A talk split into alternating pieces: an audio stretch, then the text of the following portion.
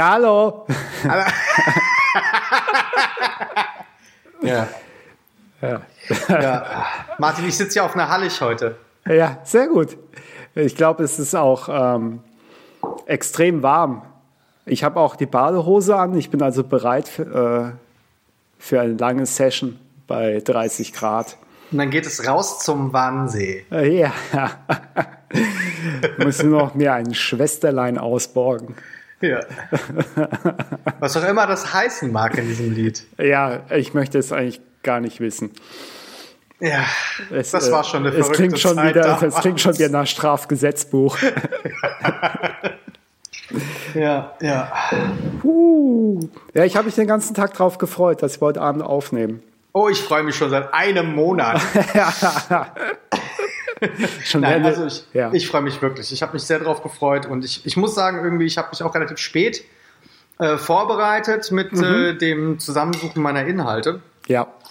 Ähm, und äh, aber ich habe ja jetzt äh, Urlaub. Ja, okay, schön. Ja, total, gell? Irgendwie, ich habe jetzt zwei Wochen ähm, Urlaub. Ich meine, du weißt, was es bedeutet, Urlaub zu haben, wenn man selbstständig ist. Ja, man arbeitet ja immer Ja, selbst man, und genau, man arbeitet ständig. ungefähr so dann so 35 bis 40 Prozent weniger. Aber das ist ja schon mal was.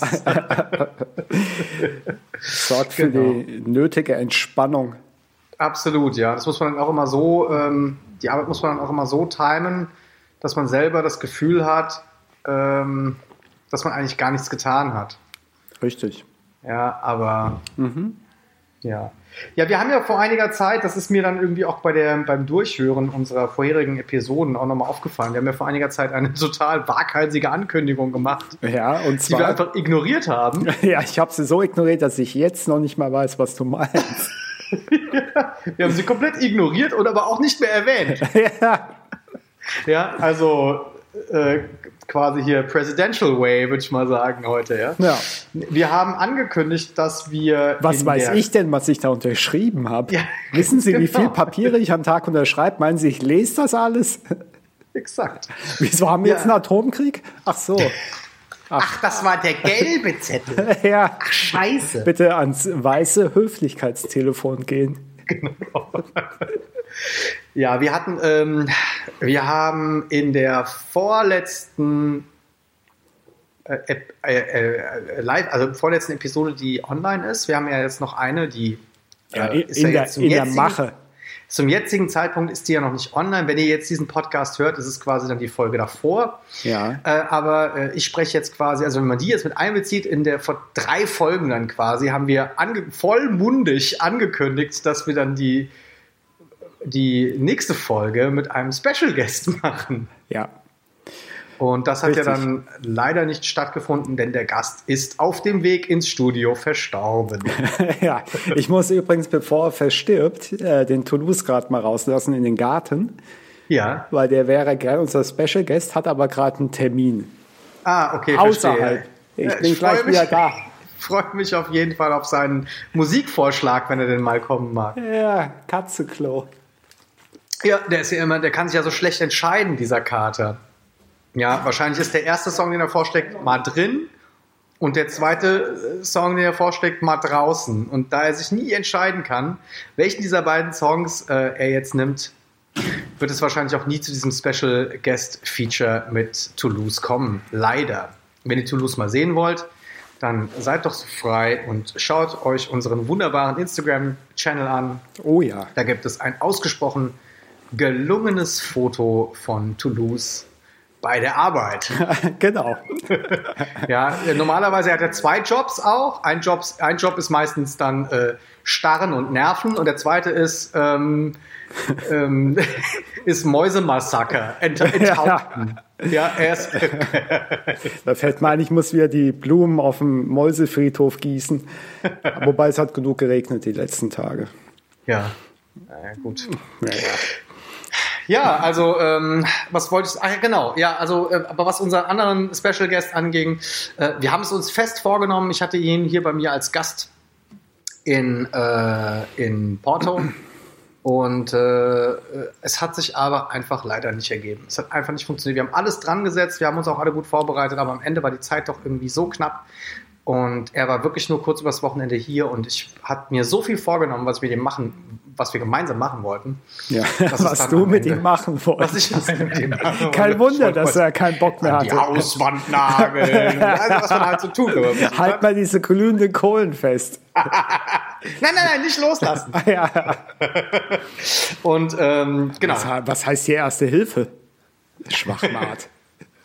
Ja, also jedenfalls, ich hatte, es hat sich, es ging einfach nicht. Es hat einfach nicht sollen sein, äh, mhm. aber wir holen das nach und ähm, definitiv, wir müssen uns überlegen, wie wir das machen. Ich muss ihn nochmal anknallen. Vielleicht schaffen wir es ja sogar dann irgendwie mal den Termin. du meinst es abknallen? Nee. ja, dann wäre die Folge ganz schnell vorbei. ja. Ja, also wir werden es auf jeden Fall nachholen. Und er wird auch bestimmt nicht der Einzige sein. Also es haben, Entschuldigung, sich auch schon einige angekündigt, die äh, da ihr Interesse bekundet haben, mhm. haben da bei uns mal ähm, mit aufzulaufen. Und ähm, ja, finde ich spannend. Äh, muss jetzt halt noch mal ein bisschen tiefer in die Planung, aber ich habe ja jetzt Urlaub, da kann ich mich ja um solche Dinge gerne kümmern. Genau. Ja. Kann man bei so. den unterschiedlichen Managern anfragen. Mhm. Beim südkoreanischen Präsidenten. Ja. Mal gucken, was der dazu zu sagen hat. Wohlgemerkt mhm. südkoreanisch. Mhm. Ja, also so viel, so viel dazu. Ist mir gerade nur so eingefallen, weil als ich die ja. Folge gehört habe, dachte ich, man kann das ja nicht einfach mal so schweigend übergehen. Da sollte man vielleicht irgendwie mal ein, zwei Takte zu lassen, weil ja. ansonsten ähm, äh, kommen, da, äh, kommen immer wieder Fragen. Immer ja, wieder, jeden ja. Tag kriege ich Fragen. Meine Inbox ist voll äh, mit Fragen. Ihr habt doch gesagt, nee, das stimmt jetzt nicht. Und Genau, genau. Mhm. Und äh, ja, auch wenn ihr eine Frage habt, ihr könnt sie gerne an uns stellen oder mhm. auch mal den Wunsch habt, mit uns einen Nachmittagstee zu trinken. Ähm, auch wenn es nur aus der Ferne ist und auch ja. nur in Gedanken und auch kein Tee, dann, äh, wie gesagt, ihr findet uns ja auf den sozialen Netzwerken oder ihr schreibt uns eine E-Mail an. Meine Mutter hat mein Tape Deck weggeschmissen at zimmerlautstärke.jetzt. Und dies ist kein Witz. Das ist unsere, nö, das ist unsere E-Mail. Übrigens, ja, Facebook, habe ich ja letztes Mal schon erzählt, gell, dass Facebook mhm. das nicht wollte, ja. ja. Facebook ist sowieso ein komisch, ganz komischer Typ. Ja, ja, ja wenn man halt auch, typ. wenn man schon Zuckerberg heißt, also bitte. ja, ja, ja. Wie nennt er eigentlich seine Kinder? Oh je, jetzt fallen mir nur so Strafgesetzbuch-Witze ein. Mhm, okay. Wahrscheinlich heißt der Sohn heißt Like. ja. Und äh, hm. Hm. Naja. Mir fällt mir jetzt auch nicht ein. Okay. Nein, zu viel Aufmerksamkeit für diesen Menschen. Ja, also, Martin Tang. Ja, ich wollte ja auch das letzte Mal angekündigt, dann haben wir es nicht absichtlich nicht gemacht. Und ich möchte es jetzt gerade am Anfang abhandeln. Ich wollte ja noch was zu Spotify sagen. Amal raucht Pfeife und hat obenrum nichts an. Doch, Wenn ihr das, ja, genau. Das ist alles, was ich trage, ist ein Kopfhörer. Und der Popschutz erfüllt jetzt auch seinen Zweck. mhm. ähm, ich wollte noch ein Wort zu Spotify verlieren. Und zwar äh, der Geschäftsführer von Spotify, ein gewisser Eck mit Nachnamen, EK, ein Schwede, hat gesagt, er kann es gar nicht verstehen, warum die Künstler sich so aufregen, dass sie so wenig Geld verdienen. Weil irgendwo war es dann ausgeschrieben, die kriegen pro Stream, also jedes Mal, wenn einer anklickt, ein Lied, zum Beispiel von Künstler XY, und dann wird dann Track 1 abgespielt, kriegt der Künstler für diesen Stream 0,0003945 Cent. Hast du das nicht letzte Woche schon erzählt? Nee, das wollte ich erzählen. Aber wir haben es nicht aufgenommen. Ach, wir haben es nicht aufgenommen. Ach, stimmt, du hast es mir nur erzählt. Im ja, Geheimen. Und der Geschäftsführer von Spotify hat dann gemeint, ja, sieht er jetzt überhaupt keine Veranlassung, darüber zu streiten. Äh, der Künstler oder die Künstlerin oder die Band soll doch einfach mehr in, schnell, in kürzerer Zeit rausbringen. Dann würden sie auch mehr Geld verdienen. Das war seine Antwort. Und daraufhin sind dann alle äh, Künstler äh, die man auch so kennt, zum Beispiel Tom York von Radiohead oder so, auf die Barrikaden gegangen und haben irgendwie Twitter voll gepostet, von wegen, was für ein Vollidiot das ist. Und deswegen aus meiner Sicht würde ich immer behaupten, wir releasen ja auch auf Spotify, wir verdienen damit natürlich nichts, aber wenn ihr die Musik mögt, die wir mal vorstellen, dann kauft doch einfach am besten die Vinyl-Ausgabe oder die CD oder die MC und äh, unterstützt doch so vielleicht den Künstler mehr als oder die Künstlerin oder die Band. Ähm, unterstützt sie doch so mehr, als dass ihr irgendwie nur einen Stream anklickt. Mhm. Ist natürlich ja. jedem selbst überlassen, wofür er Geld ausgeben möchte, das ist klar. Aber ja, aber wir geben ja genügend, genügend äh, positive Beispiele vor, ja. wo man mal gerne irgendwie auch dann seine Plattensammlung mit befüllen könnte. Richtig. Und ich finde ja persönlich immer dieses haptische Erlebnis, eine Vinylplatte, weil das ist ja das so, was ich mir vor allem kaufe, dann einfach auszupacken, was in der Hand zu haben, ein großes Cover zu sehen und der Künstler gibt sich ja, oder die Künstlerin gibt sich ja auch meistens sehr viel Mühe in der Gestaltung diesesjenigen Werkes und äh, packt ja meistens noch was Schönes bei. Und es sieht halt einfach auch besser aus. Ja. Hatten wir nicht auch mal über Schallplatten gesprochen? Ja, wir hatten das mal angerissen. Ich glaube, Folge 1 oder 2 sogar schon. Ich glaube auch, ne? Genau. Da habe ich nämlich auch nochmal irgendwie darauf hingewiesen, dass ja nach meiner Beobachtung ist ja interessanterweise auch ähm, so ein, so ein, es gab ja so ein Paradigmenwechsel beim Kauf von Schallplatten. Ja, stimmt. Ja, also das ist einfach die Schallplatte damals das einzige, die einzige Möglichkeit war, äh, ja. einen Song ja. zu hören. Vor, ja. noch, vor der CD, ja, oder die CD dann, aber die Schallplatte war damals ja eine mhm. Notwendigkeit. Ja. Und heute ist es halt was völlig anderes. Ne? Mhm. Es ist halt wirklich irgendwie das, was halt auch jetzt, wenn es Tom York war, der das gesagt hat, mhm. es ist halt auch, äh, hat auch was mit einer mit, ähm, ja, mit Respekt und Wertschätzung gegenüber Richtig. der Künstler genau. zu tun. Ja? Genau. Und der genau. Künstlerin. Also das ist, ähm, ja, schon, das ist ein wichtiger Punkt. Und ähm, ich sehe halt auch aus meiner Sicht, das ist jetzt so meine ganz persönliche Meinung, habe ich überhaupt kein Problem damit, 30, 40, 50 Euro für ein Album auszugeben, wo ich sage, dass mir die Musik mein Leben lang einfach was geben wird. Mhm.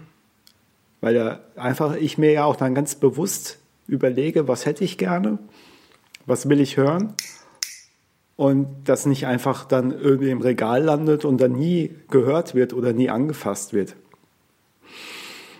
Und ja, bei mir ist es schon so. Also ich habe schon auch echt ein paar Alben mir gekauft. Die sind noch original verpackt. Die habe ich nie ausgepackt. Ja. Und die habe ich dann wirklich nur aus dem gerade genannten Grund der Wertschätzung für den Künstler ja, und weil ich auch einfach ja, das Album, ja. das sieht natürlich mhm. einfach geil aus. Ne? Das mhm. packe ich mir dann irgendwie in einen Rahmen und hänge es mir an die Wand. Ja, und das, das ist. Tag an und erfreue mich. Schau mal da. Mhm. Die Beastie Boys. ja. ja. Cool. Mhm. Ja, aber das wollte ich noch loswerden, weil das letzte mhm. Mal so ein bisschen angekündigt und gar nicht erwähnt dann weiter, aber bewusst auch weggelassen. Und, äh, Warum eigentlich? Weil wir da, äh, da einen Beitrag hatten, der glaube ich. Äh, er hat schon relativ viel emotionalen Raum eingenommen. ja, also wenn es so ein Konto gäbe an Emotionen, die du innerhalb einer Stunde verbrauchen kannst. Ja, wären wir schön in Minus. wäre ich ganz tief im Dispo gewesen. Man, genau. äh, mhm. Bei der Emotionenbank.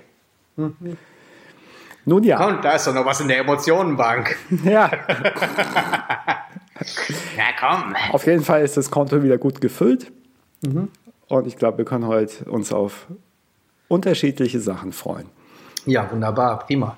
Heute machen wir nämlich, wie ihr äh, bereits bestimmt schon festgestellt habt, kein Fastbreak, sondern heute haben wir wieder eine klassische Vier Track, ein vier Four-Tracker, Four-Tracker, Four-Tracker, Four-Tracker am Start ja. mit äh, vier Songs, zwei von Martin, die ich nicht kenne, also von denen ich nicht weiß, welche er ausgewählt hat. Mhm. Äh, und ich habe auch zwei, von denen er nichts weiß. Das ist wahr. Und ähm, das wird auf jeden Fall, wir wünschen euch viel Spaß in unserem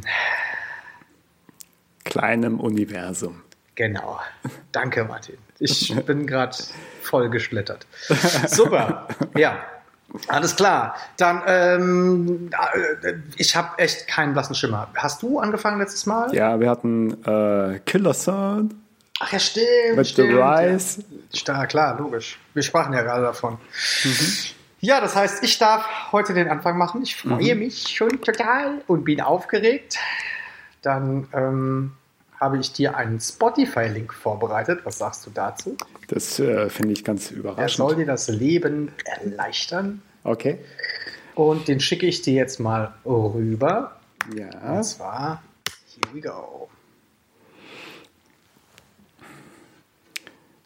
Okay. Also, ich klicke da mal drauf. Genau, klick da mal drauf. Klicke so. auch mal drauf. Geht es dann direkt los? Es geht tatsächlich direkt los, ja, aber auch direkt Pause gemacht. Ah, okay. Ist auf jeden Fall. Ich bin ja kein Spotify-User, ich bin ja dieser User. Mhm. Okay. Alles klar. Wir brauchen, wen brauchen wir noch? Wir brauchen King Gong! Ja! Da ist er. King Gong macht natürlich noch viel mehr Spaß, ihn oben ohne zu spielen. Ja. ja das ist viel, das ist so schön archaisch. Ja. Fehlen noch so zwei Kickboxer, die sich dann auf die Fresse hauen. Ja. okay, alles klar. Äh, bist du soweit? Ich wäre soweit. Ich habe äh, diesmal ein äh, Device an meine Boxen angeschlossen, dass ich losgelöst vom Laptop das hier abspielen kann und ordentlich Ach, aufreißen Alter, kann. Profi. Eieiei. Ja. Dann wünsche ich euch viel Spaß mit dem Song Cargo Frakt von der Band Apparat Organ Quartet.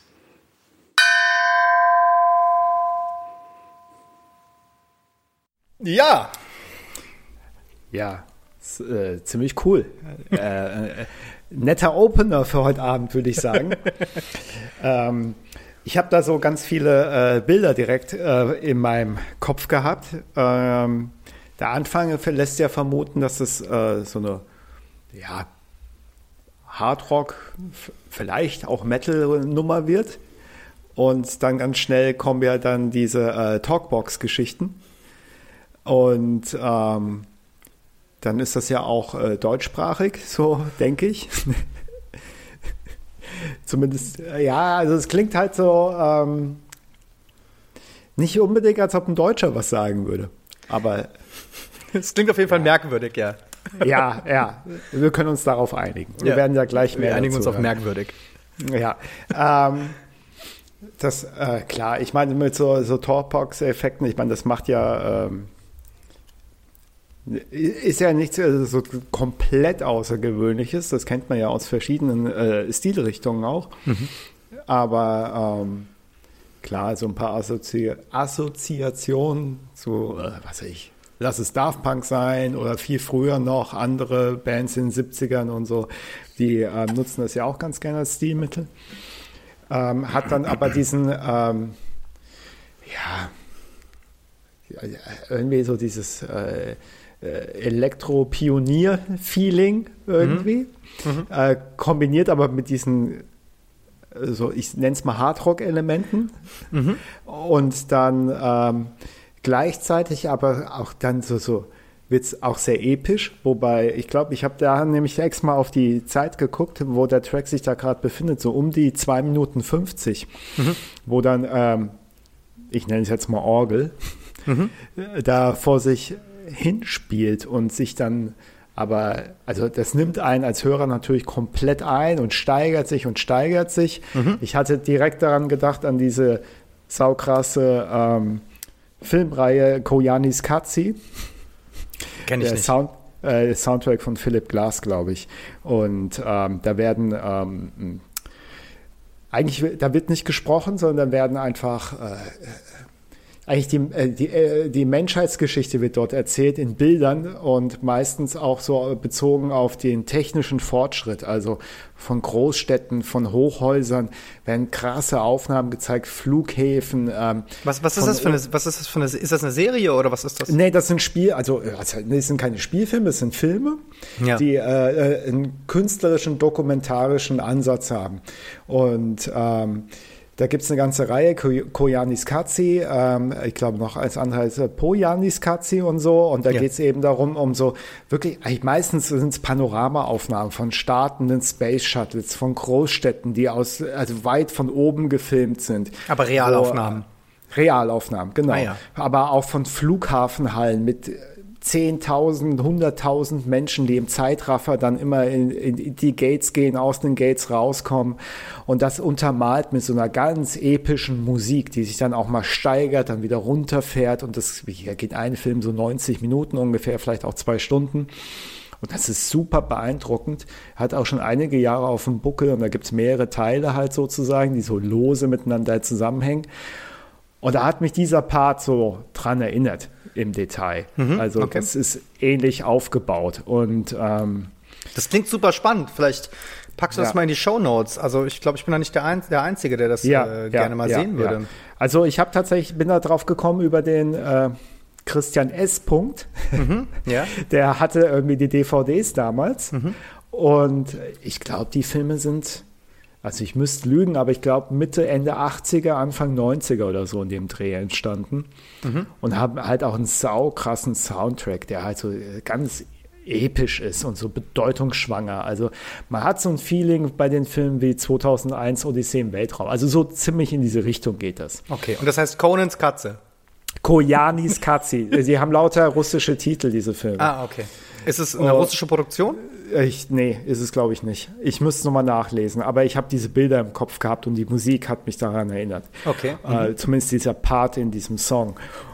Ja, das ist ähm, geil, wie das Ding dann sich dann aufbaut. Ja, Mitte, ja, genau. Und dazu halt diese Bilder hatte ich dann aus dem Film im Kopf, ne, so startende Space Shuttle oder solche epischen Sachen halt, ja. Mhm. Und ähm, zurück zu diesem Song. Ähm, der hat mich halt ein paar Mal wirklich überrascht. Das erste Mal gleich am Anfang, wo es halt dieses Rock-Feeling hat und dann direkt umschwingt in dieses ähm, äh, diesen Elektro äh, Vocoder, wie auch immer Part. Mhm. Und dann halt dieser Mittelpart, sage ich mal, so um die 2 Minuten 50, wo es dann halt sich so nochmal immens aufbaut, das mhm. Ganze. Mhm. Ähm, Künstler, Band, wie auch immer man äh, das jetzt äh, nennen möchte, das wirst du ja gleich erzählen, ähm, sagt mir gar nichts. Herkunftsland, keine Ahnung. Also ich, ich meine, deutsche Einflüsse gehört zu haben, aber aufgrund nur von einzelnen Worten. Mhm. Und ob das aber wirklich ein Deutscher war, der es gesagt hat, könnte ich auch bezweifeln. Mhm. Und ähm, ja, fand ich super. Und äh, ich bin gespannt. Äh, da wird es ja hoffentlich ein Album zu geben, wo es dann noch mehr äh, von dieser Richtung gibt. Und da bin ich sehr gespannt, wie das sich so weiterentwickelt oder wie andere Songs dann auch klingen. Ja, da. Ähm das wären so Hausaufgaben für mich. Ja, genau. Also letzteres, wie andere Songs auf diesem Album klingen, ist mhm. natürlich äh, spannend, wie es sich weiterentwickelt. Äh, ja, leider leider nicht mehr so. Aber dazu komme ich gleich. Oh. Also allem vorangestellt, ähm, dieser Song äh, ist von 2010. Mhm. Ich kenne ihn seit 2010 und mhm. es ist seit jetzt zehn Jahren einer meiner absoluten Favorite Songs. Mhm. Also ähm, von, von mir und äh, auch von meiner Frau und wir hören das ganz gerne mal sehr laut aufgedreht, machen alles kaputt mhm. und dann geht es dann wieder besser. Es ist einfach, vor allem dieser Mittelpart ja. ist also unfassbar wieder einen mitreißt. Ja, ja, ja. ja. Schön, dass dieser Song den beinhaltet. Also, ja. dass man einfach, es ist ja fast dann schon so, als ob der Song drumherum gebaut wurde. Absolut, absolut. Und ähm, genau, also die, zu der Band, ja. Apparat mhm. Organ Quartet, wie der Name schon mhm. sagt. Mhm. Ähm, und das ist total verrückt die Band besteht aus vier Keyboardern und einem Schlagzeuger. Mhm. Da ist keine Gitarre drin, mhm. äh, kein Bass, kein normales anderes, also kein natürliches anderes Instrument, sondern das sind wirklich vier Typen an verschiedenen Keyboards. Die mhm. sitzen auch meistens dann so im Kreis. Mhm. Und dann hast du im Endeffekt einen, den Schlagzeuger, der sitzt oftmals in der Mitte oder sonst irgendwo anders. So. Äh, jetzt zu der Band. Die Band hat sich gegründet im Jahr 1999 in Reykjavik. Ach, sehr schön. So, und jetzt kommen einige Zungenbrecher. Das wird äh, jetzt gleich ja. ganz witzig werden. ich freue mich schon auf die Björk-Folge. Ja, wie die, wie die Herren heißen. Auch hier, das geht auch jetzt hier schon gleich ganz ins mhm. Volle rein, sage ich dir. Mhm. Also, ja, klar. Äh, die Band setzt sich zusammen, ähm, also die Keyboarder ähm, sind Hördur Bragason, okay. Musikquartür, mhm. Ulfur Eldjarn, und Johann Johansson. Das war einfach. Das war einfach, genau. äh, der erste Schlagzeuger, den sie hatten, das war Th Thorvaldur Gröndal. Mhm. Der wurde aber dann schon direkt ein Jahr, äh, zwei Jahre später, 2001, von Arna Geir Ormason ersetzt. Mhm. Äh, aus welchen Gründen auch immer. Ich keine Ahnung. Sowas hat ja oftmals mhm. dann interne Gründe und mhm. ja. Und äh, den kennt man vielleicht, wenn man die Band Hum kennt. Das ist so eine Metalband aus Island, wobei sie sich selber eigentlich nie als Metalband bezeichnet haben, aber man kann sagen, sie ist eine Metal ist eine Metalband. Ja, oh, okay. Genau. Mhm. So und ähm, genau diese fünf Herren haben dann dieses Projekt ähm, zusammen im Endeffekt ins Leben gerufen und haben äh, zwei Alben aufgenommen. Dazu komme ich aber gleich. Ähm, mhm. Der letzte von diesen vier am Anfang genannten Namen von den Herren am Keyboard, Johann Johansson, auf den würde ich mich ganz gerne jetzt mal hier konzentrieren, denn das ist äh, mhm. ein doch sehr interessanter und sehr vielseitiger ähm, Musiker. Und ähm, genau, also Johann Johansson wurde äh, 1969 geboren in Island in, also, ob er auf Island geboren wurde, weiß ich gar nicht. Habe ich auch versucht zu recherchieren, aber er ist auf jeden Fall Isländer, ja, so. Mhm. Und er hat äh, im Jahre 2002 sein erstes Album ähm, auf den Markt gebracht, das nennt sich Englerburn. Mhm. Ein, und das habe ich damals, ist mir das schon in die Hände gefallen, großartiges Ding. Ähm, was er halt macht, oder seine Technik, die er, die er nutzt, ist, er nimmt Vocals auf, auch viele Streicher auf, und am Ende verfremdet er alles und setzt alles wieder neu zusammen. Mhm. Ja, und das ist im Endeffekt so die Technik, mit der er arbeitet. Das heißt, er arbeitet nicht so, dass er eine Komposition sich ausdenkt, äh, die dann einfach von, von äh, Alpha bis Omega durchgespielt wird, sondern mhm. er, er äh, denkt sich eine Komposition oder er komponiert ein Stück und dann mhm. lässt er einzelne Parts einspielen und die wird, die setzt er dann wieder so neu zusammen, dass er im Endeffekt eine Stimmung damit erzeugt. Okay. So. Sieben Alben hat er insgesamt rausgebracht, der gute Herr. Und das letzte Album hat er rausgebracht im Jahr 2016. Das war das Album Orphée. Mhm. Und äh, das hat er rausgebracht auf dem Label Deutsche Grammophon. Ah ja. So. ha hatten wir ja äh, am Rande mal gestriffen. Ja, genau, das hatten wir am Rande mal gestriffen. Vielleicht, äh, vielleicht nutzen wir jetzt die Gelegenheit und erzählen noch was über die Deutsche Grammophon. Das ist nämlich ein ganz schön crazy Label. Mhm. völlig crazy. Das ist nämlich gegründet 1898. Ja, das ja, ist ungefähr. Man erinnert sich noch. Das ist ungefähr sehr lange her. Ja. Von, ja. von dem Deutsch-Amerikanern Emil Berliner in Berlin, mhm. klar. Nein, also er hat, er hatte schon ein Label gehabt und im Endeffekt sollte die deutsche Grammophon der deutsche Ableger seines schon bestehenden Labels sein. Und dieser Emil Berliner ist nicht mhm. einfach nur der Gründer von diesem, von diesem Plattenlabel, sondern er mhm. ist auch der Erfinder der Schallplatte. Ja, siehst ja. du mal. So. Kann man machen. Er ist halt quasi, ja, das ist ein Erfinder gewesen und halt irgendwie auch ein Visionär. Es ist echt ein krasser Typ. Und ähm, genau, also er hat ähm, genau die deutsche Grammophon ins Leben gerufen und ähm, die ist vor allen Dingen dadurch halt bekannt geworden für klassische Musik. Also gerade so Herbert von Karajan, vielleicht kennt mhm. ihn ja noch der eine oder andere, war damals Karamals. ja, damals einer der ja. bekanntesten deutschen Dirigenten, ist, glaube ich, der bekannteste deutsche Dirigent. Und ähm, der ist halt sehr, sehr groß geworden, auch mit Hilfe dieses Labels. Ich glaube, da war auch irgendwas mit dem. Irgendwas Schräges war mit Karajan. War das nicht so? Oder ich weiß es jetzt gerade nicht. Ich weiß es nicht. Habe ich nicht recherchiert, siehst du mal. Da kommt man schnell an die Grenzen, ja. ja. Gut, aber wie auch immer, 19, so ab den 60ern ähm, haben die dann angefangen, auf der deutschen Grammophon auch so Avantgarde-Künstler zu äh, releasen, mhm. was sehr, sehr mutig war für ein, eigentlich ein sehr traditionelles und auch eher konservatives ähm, Plattenlabel, mhm. sage ich jetzt mal. Also beispielsweise hat äh, Karl-Heinz Stockhausen Den dürfte ja. vielleicht der ein oder andere auch noch ein Begriff sein. Stockhausen ist ja auch so einer. Genau, auch einer von Lieblinge.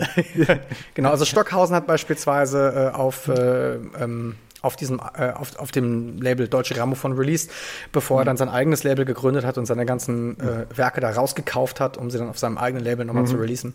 Mhm. Aber genau, also so viel erstmal zur Deutschen Grammophon. Es ist also wirklich ein sehr ähm, traditionelles äh, Label und ja, ähm, wichtig halt einfach. Es ist wichtig und man muss, das ist auch vor allem wichtig einfach zu wissen, um äh, zu verstehen, was für einen Stellenwert Johann Johansson hat. Mhm. Ähm, also äh, Genau, Johann Johansson hat übrigens 1999 auch sein eigenes Label gegründet, so wie irgendwie alle ihre eigenen Labels gründen, aber ähm, bei vielen funktioniert es, bei anderen funktioniert es nicht. Bei ihm hat es funktioniert. Kitchen Motors heißt sein Label, das hat er mit Hilmar Jensson und mit Christine Björk Christiansdottir mhm. in, ins Leben gerufen. Nicht zu verwechseln mit äh, Björk Gudmundsdottir, das ist dann mhm. die ja, besagte. Ja. Aber nee, also ich habe noch mal ein bisschen äh, auch hier recherchiert. Christian Björk Christians Dortier ist auch bekannt unter dem Namen Kira Kira und hat äh, fünf Soloalben rausgebracht. Ich habe bis jetzt noch keine davon gehört, aber mhm. das werde ich definitiv tun. Äh, mhm. Sie jedenfalls ist eine der Mitbegründerinnen von Kitchen Motors. Ähm, und wobei man sagen muss, dass ähm, um nochmal auf Apparat Organ Quartet zurückzukommen, dass die dort nicht released haben. Also das, die haben das mhm. auf einem anderen Label, auf einem anderen Label gemacht. So, dieser Johann Johansson jedenfalls ist ein Tausendsasser gewesen. Er hat überall äh, seine Finger in verschiedenen Kunstprojekten drin gehabt. Er hat unglaublich viel Filmmusik gemacht. Und äh, um dir mal einen kleinen Auszug zu nennen, er hat beispielsweise, er hat ziemlich eng zusammengearbeitet äh, mit ähm, Denis Villeneuve. Kennst mhm. du? Villeneuve, mhm. den. Regisseur. Mhm. Ja, das heißt, er hat beispielsweise die Musik gemacht 2013 von Prisoners. Er hat die Musik mit Hugh Jackman. Er hat 2014 äh, die Musik gemacht für den Film The Theory of Everything. Mhm. Die Entdeckung der Unendlichkeit aus UK. Aber der war, glaube ich, der war die Regie war von James Marsh. Da hat er übrigens einen Golden Globe mitgewonnen 2015 und äh, einen Grammy und hatte einen Academy Award Nomination für bekommen. Mhm. Und dann Sicario 2015 auch wieder Denis, ähm, mhm. Denis oder mhm. Denise, wie, wie, heißt der? Wie heißt der? Sag mir, wie er heißt. Denis oder Denis Villeneuve? Ich weiß es einfach nicht. Wahrscheinlich Den, Denis. Denis, ja. Denis, keine Ahnung. Genau. So, und äh, dafür hat er auch eine Oscar-Nominierung bekommen. Und dann hat er für diesen großartigen Film Arrival 2016, mhm.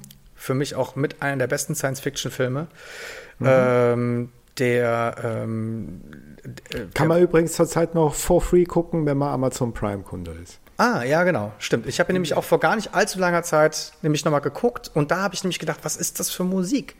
Weil mhm. die Musik ist so krass. Also mhm. die Musik zusammen mit dem ähm, mit Bildkomposition und mit dieser ja. Stimmung ist unfassbar, was da passiert. Und da habe ich nämlich nochmal geguckt, habe ich gedacht, ach, wie krass, der ist das und so. Mhm. Und das war mir eigentlich peinlicherweise überhaupt nicht klar. Also wer den Film noch nicht geguckt hat, Arrival, äh, ein Hammerfilm mit Amy Adams, die wirklich, mhm. äh, also eine super, äh, in dem Film wirklich echt über sich hinaus wächst, meiner Meinung nach. Auch Forrest Whitaker ist dabei und ja.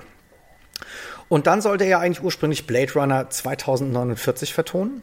Ja. Auch sehr spannend. Ähm, hat sogar auch teilweise das schon gemacht und wurde dann ja. aber später ersetzt durch Hans Zimmer. Ja, super. Und Benjamin Wallfisch, genau. Und mhm. äh, das ist auch ganz, ganz seltsam. Da gibt es dann irgendwie, habe ich auch echt verschiedene Artikel auch im Internet zugefunden. Der hat, ähm, das Studio war nämlich überhaupt nicht happy mit dem Soundtrack. Hm. Und äh, hat gesagt, es wäre zu experimentell und nicht kommerziell hm. genug. Und dann denke ich mir ja. halt irgendwie, warum in aller Welt holen die den dann erst? Also, ja. das ist ja sowas ganz ist, was Neues, ja. Ja, ist halt kein unbeschriebenes Blatt, ne? Also, und vor allem, Ach, lass nicht über Blade Runner, den Nachfolgefilm, reden, weil da. Ich finde es einfach nur traurig, was da aus dem geworden ist. Ich habe ihn nicht gesehen, möchte ich sagen. Ne? Ich ja, habe also, hab mir immer wieder vorgenommen, den zu gucken. Und ja. ich habe mich, das ist so einer dieser Filme, wo ich einfach wir hatten das, glaube ich, auch mal vor hm. vorletzter, weißt du, wo ich gesagt habe, irgendwie, weißt du, ich bleib lieber bei dem, was ich kenne und gut finde, bis ich mir das dann irgendwie, bis ich mir dann halt ähm, Fire Walk with Me angucke und mir damit halt irgendwie komplett Twin Peaks kaputt mache. Also ja, aber das äh, Ja, also ich hatte halt irgendwie von dem neuen Blade Runner halt wesentlich mehr erwartet, gerade auch wegen der Besetzung, was auch die Schauspieler angeht. Mhm. Und das Schlimme ist einfach nur, dass er visuell wirklich gut ist. Mhm. Aber alles, was das Original hat, ich glaube von 1986 ist der, 84, ich bin mich nicht sicher, ähm, das hat der Film halt nicht. Und das macht es halt einfach nur noch traurig. Naja, gut, ich meine, ich finde, man muss ja nicht zwangs, man kann sich ja auch weiterentwickeln. Man muss ja jetzt nicht zwangsläufig irgendwie an dem kleben, ja. was man schon mal gemacht hat, aber wenn nee, halt aber du musst, du musst eine Geschichte erzählen, die es wert ist, erzählt zu werden. Mhm. Und das kann eine Weiterentwicklung sein, das kann eine andere Entwicklung sein, aber wenn du halt irgendwie nichts zu erzählen hast, und dann auch nicht so wirklich brillant ausgewählt hast. Dann sollte man die Fresse halten. Ja, es ist halt ist eine wirtschaftliche Berechnung. Der Name zieht so und so viele Menschen ins Kino, der Film darf so teuer werden und dann werden wir auf jeden Fall das Geld einspielen und einen Gewinn machen. Du meinst, das war die Motivation oder weißt du da was drüber? Oder? Nee, also im Detail weiß ich da nichts drüber, aber so wirkt der Film. Mhm. Okay. Und es ist wirklich schade, weil ein Ryan, äh, nicht Ryan Reynolds, Quatsch. Nee, lass nicht über Film reden. Okay, okay. Gut, wie auch immer, also ähm, ich fand das halt wirklich echt merkwürdig, ja. Und, ähm, ja. und äh, also das, das Studio meinte auch, der Sound sollte doch eher irgendwie an Vangelis orientiert sein, der ja den Soundtrack für den ersten gemacht hat. Mhm. Und äh, Johansson ist halt nicht Vangelis und auch noch nicht mal im, im Ansatz Vangelis, ja. Also ja. er ist äh, er hat eine völlig andere, äh, völlig andere Herangehensweise, Filmmusik mhm. zu machen und mhm. Stimmungen zu erzeugen, als es Vangelis tut. Mhm. Ähm, und ähm, ich finde auch, wenn ich mir seine, die restlichen, also die Filmmusik von ihm sonst anhöre, dann ist die Musik eigentlich wirklich so der Teppich, der ausgerollt wird, um die Handlung zu unterstreichen und nochmal eine zweite Ebene einzufügen. Ja, Wobei richtig. Vangelis ja wirklich äh, Songs geschrieben hat, die kannst du ja auch so hören. Also das sind halt so, so ja, es ist, er hat ja quasi elektronische Gassenhauer gemacht, die man, die mhm. natürlich auch eindrucksvoll sind und, und Sinn machen. Und auch natürlich Blade Runner, der Soundtrack, ist großartig. Ja. Ja, ja. Aber ich finde irgendwie auch so ein bisschen so eine Weite. Man muss nicht immer alles so retro, also Nein, es muss nicht immer alles halt, irgendwie retrospekt weil, sein, ja. Aber wenn du jetzt gerade erzählst, dass sie halt einen äh, Soundtrack-Künstler da ablehnen für dieses, es ist ja kein Remake, ist ja eine Fortsetzung im Grunde genommen. Mhm und einen guten Cast zusammen haben, die großartige Filme gemacht haben, wie in Ryan Gosling zum Beispiel, der halt da einfach eine Hauptrolle spielt. Aber auf der anderen Seite dann auch diesen anderen Typen da besetzen, der hat in keinster Weise, ach, jetzt ist mir der Name entfallen, aber da irgendwie heranragt an irgendwie zum Beispiel einen Rutger Hauer aus dem Original, und dann kann es ja wirklich eine moderne Version von dieser, von dieser Thematik sein. Ja. Und dann brauche ich aber so Leute wie die, die sie dann für den Soundtrack rausboxen. Und das finde ich halt scheiße. Ja, es ist schade. Und dann halt einfach. Und das merken wir halt dem Film auch an. Und dann halt Hans Zimmer können. zu nehmen, ist halt einfach so irgendwie, das ist so wie mhm. dann, okay, ey, dann nimmst du halt das Schweizer Taschenmesser und äh, irgendwas ja, wird schon passen, genau. so, ja. Und das ist mhm. halt schon eine sehr einfache Lösung eines anspruchsvollen ja. Problems. Ja. ja. Und äh, das ist natürlich schade. Ja, äh, wie auch immer. Also, ähm, äh, er hat auch Regie geführt in einem Film, der nennt sich Last and First Man. Mhm. Kenne ich nicht. Der basiert auf einem Science-Fiction-Roman von äh, Olaf Stapleton aus dem Jahr 1930. Mhm. Ich kenne den Film auch nicht. Ich werde ihn jetzt aber definitiv sehen, nachdem ich hier recherchiert habe. Hat mich ganz ja. schön heiß gemacht. Hot, hot, ja, hot. Ja, ja, ähm, was, hot tea, genau. hot or cold. So, jetzt komme ich äh, zum, äh, zum traurigen Ende dieser Geschichte, denn ich habe es fast äh, befürchtet. Johann Johansson, ja, ist äh, leider gestorben. Mhm. Und zwar am, äh, im Februar 2018 mit 48 Jahren in Berlin. Das klingt viel zu früh. Ja, an, und zwar an einer Überdosis Kokain. Mhm.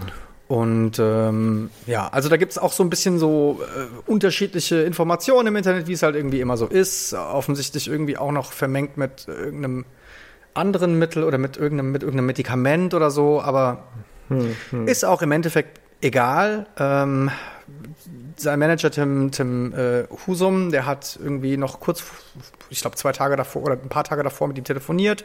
Da war irgendwie alles okay und dann äh, ist er halt irgendwann nicht mal ans Telefon. Dann hat die Polizei vorbeigeschickt und dann haben sie ihn gefunden. Und ähm, also es ist halt einfach wirklich, er ist mit 48 gestorben und das war ein, ein unglaublich großartiger und sensibler und vielseitiger Künstler und ähm, wenn man dann mal so ein bisschen recherchiert nach den Diskussionen, die über seinen Tod halt hin und her gehen, gibt es auch ja. einen interessanten ähm, Post von Kevin Keller, der auch einfach die Frage stellt, ob Hollywood ihn umgebracht hat, so, ja, ob dieser mhm. Druck mhm. und diese Art und Weise, wie da halt gearbeitet wird, nichts war für seine Seele so quasi. Also, dass, er, dass es ihn ja. einfach überfordert hat und dass es einfach nicht das, der, ja, dass, dass er dem nicht gerecht werden konnte, ja. Das hört sich jetzt irgendwie negativer an, als ich es meine, sondern eigentlich eher so, dass, oder dass die Anforderungen halt einfach irgendwie so verkommerzialisiert sind und so, dass man so mhm. unter so einem, unter so einem Druck steht,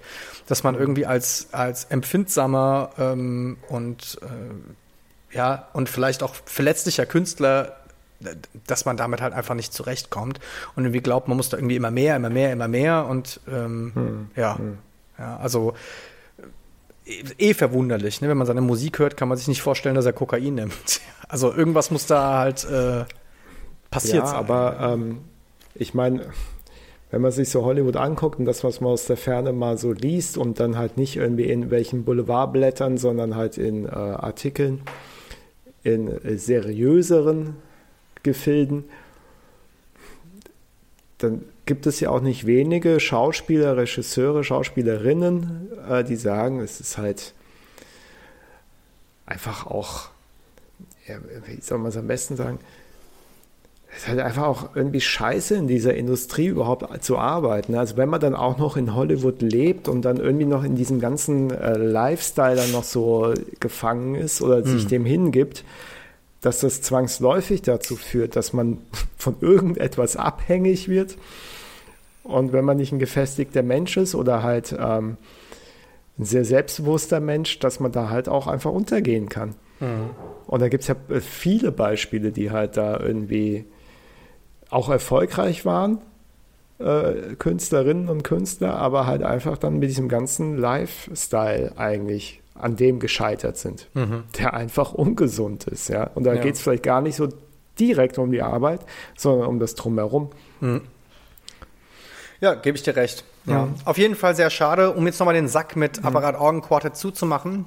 Mhm. Zwei Alben haben sie gemacht. Das erste kam 2002 raus mhm. und das äh, letzte kam 2010 raus. Da, von dem haben wir auch jetzt den Song gerade gehört. Mhm. Den Track gehört. Es hat ja keiner, oh doch, hat jemand gesungen? Ja, es hat ja jemand quasi gesprochen. Mhm.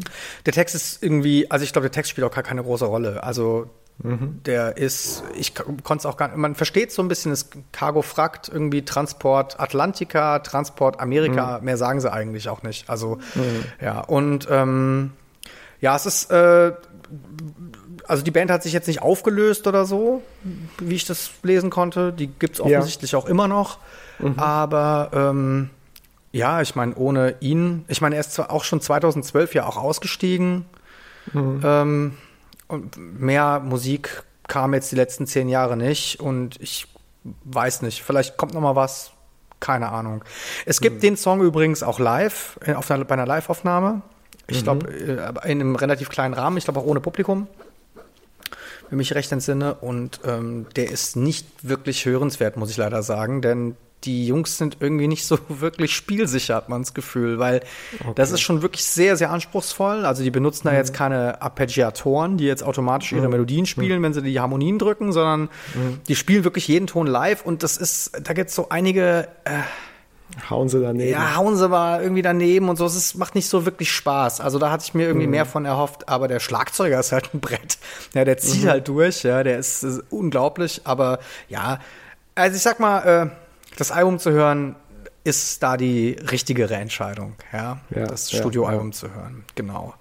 Und ähm, ja, so, cool. so viel dazu, so viel. Ich empfehle halt wirklich, sich auch noch mal Johan Johansson anzuhören, vor allem auch mhm. dann die Soundtracks von ihm. Ähm, äh, auch die anderen, also auch Englerburn ist ein sehr, sehr schönes, sehr, sehr ruhiges Album.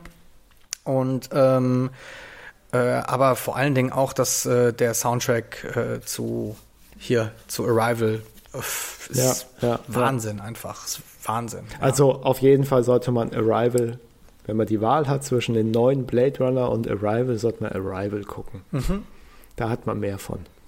Ja, der Film, ich finde, der Film spiegelt auch so diese Ruhe wieder, die man in dieser Musik wiederfindet. Er nimmt sich unglaublich viel Zeit für bestimmte Szenen, so ähm, um einfach zu zeigen, wie Dinge vor sich gehen. Und man nimmt die Zeit mit, die irgendwie die Sachen brauchen. Und ähm, das ist, ähm, ich weiß nicht, der hat irgendwie schon so eine krasse Magic. Und auch von der Story finde ich es einfach gut. Und ähm, ja, ja. ja, es ist Also äh, äh, das noch ganz am Rande, ein toller Film mit Amy Adams ist Nocturnal Animals.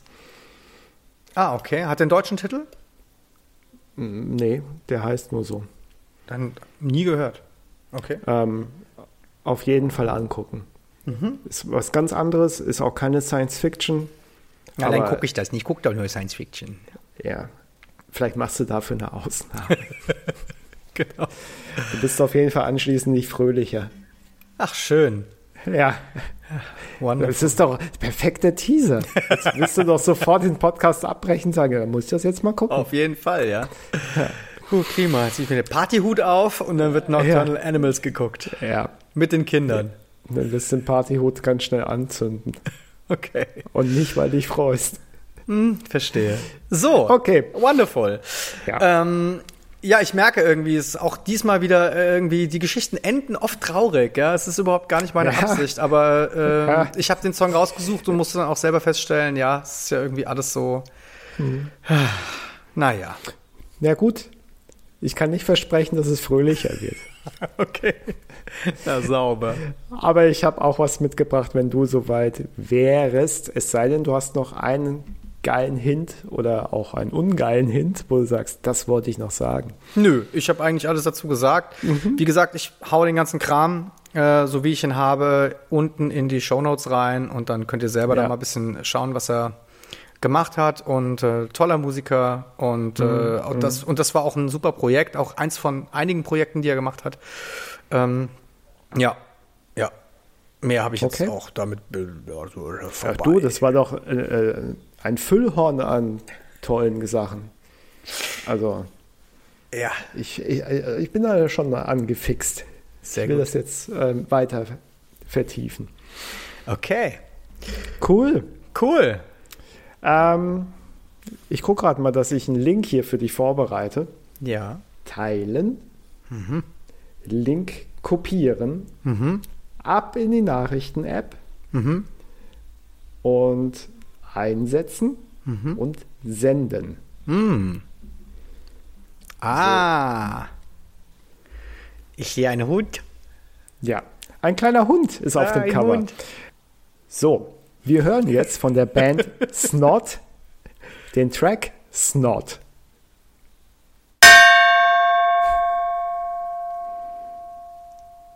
Hui! ja, da ging die Post ab, du. Eieieiei. Ja, ja. Das war ja ein schönes Lied. Mhm. Ja, hat mir gut gefallen. Ich äh, kenne es irgendwo her. Ja, das ist Und jetzt nicht ich- so neu. Nee, also es erinnert mich irgendwie so an, äh, ja, also so, ich würde mal sagen, so 90er, Ja. ja. Ähm, ich kenne es von dir. Ja.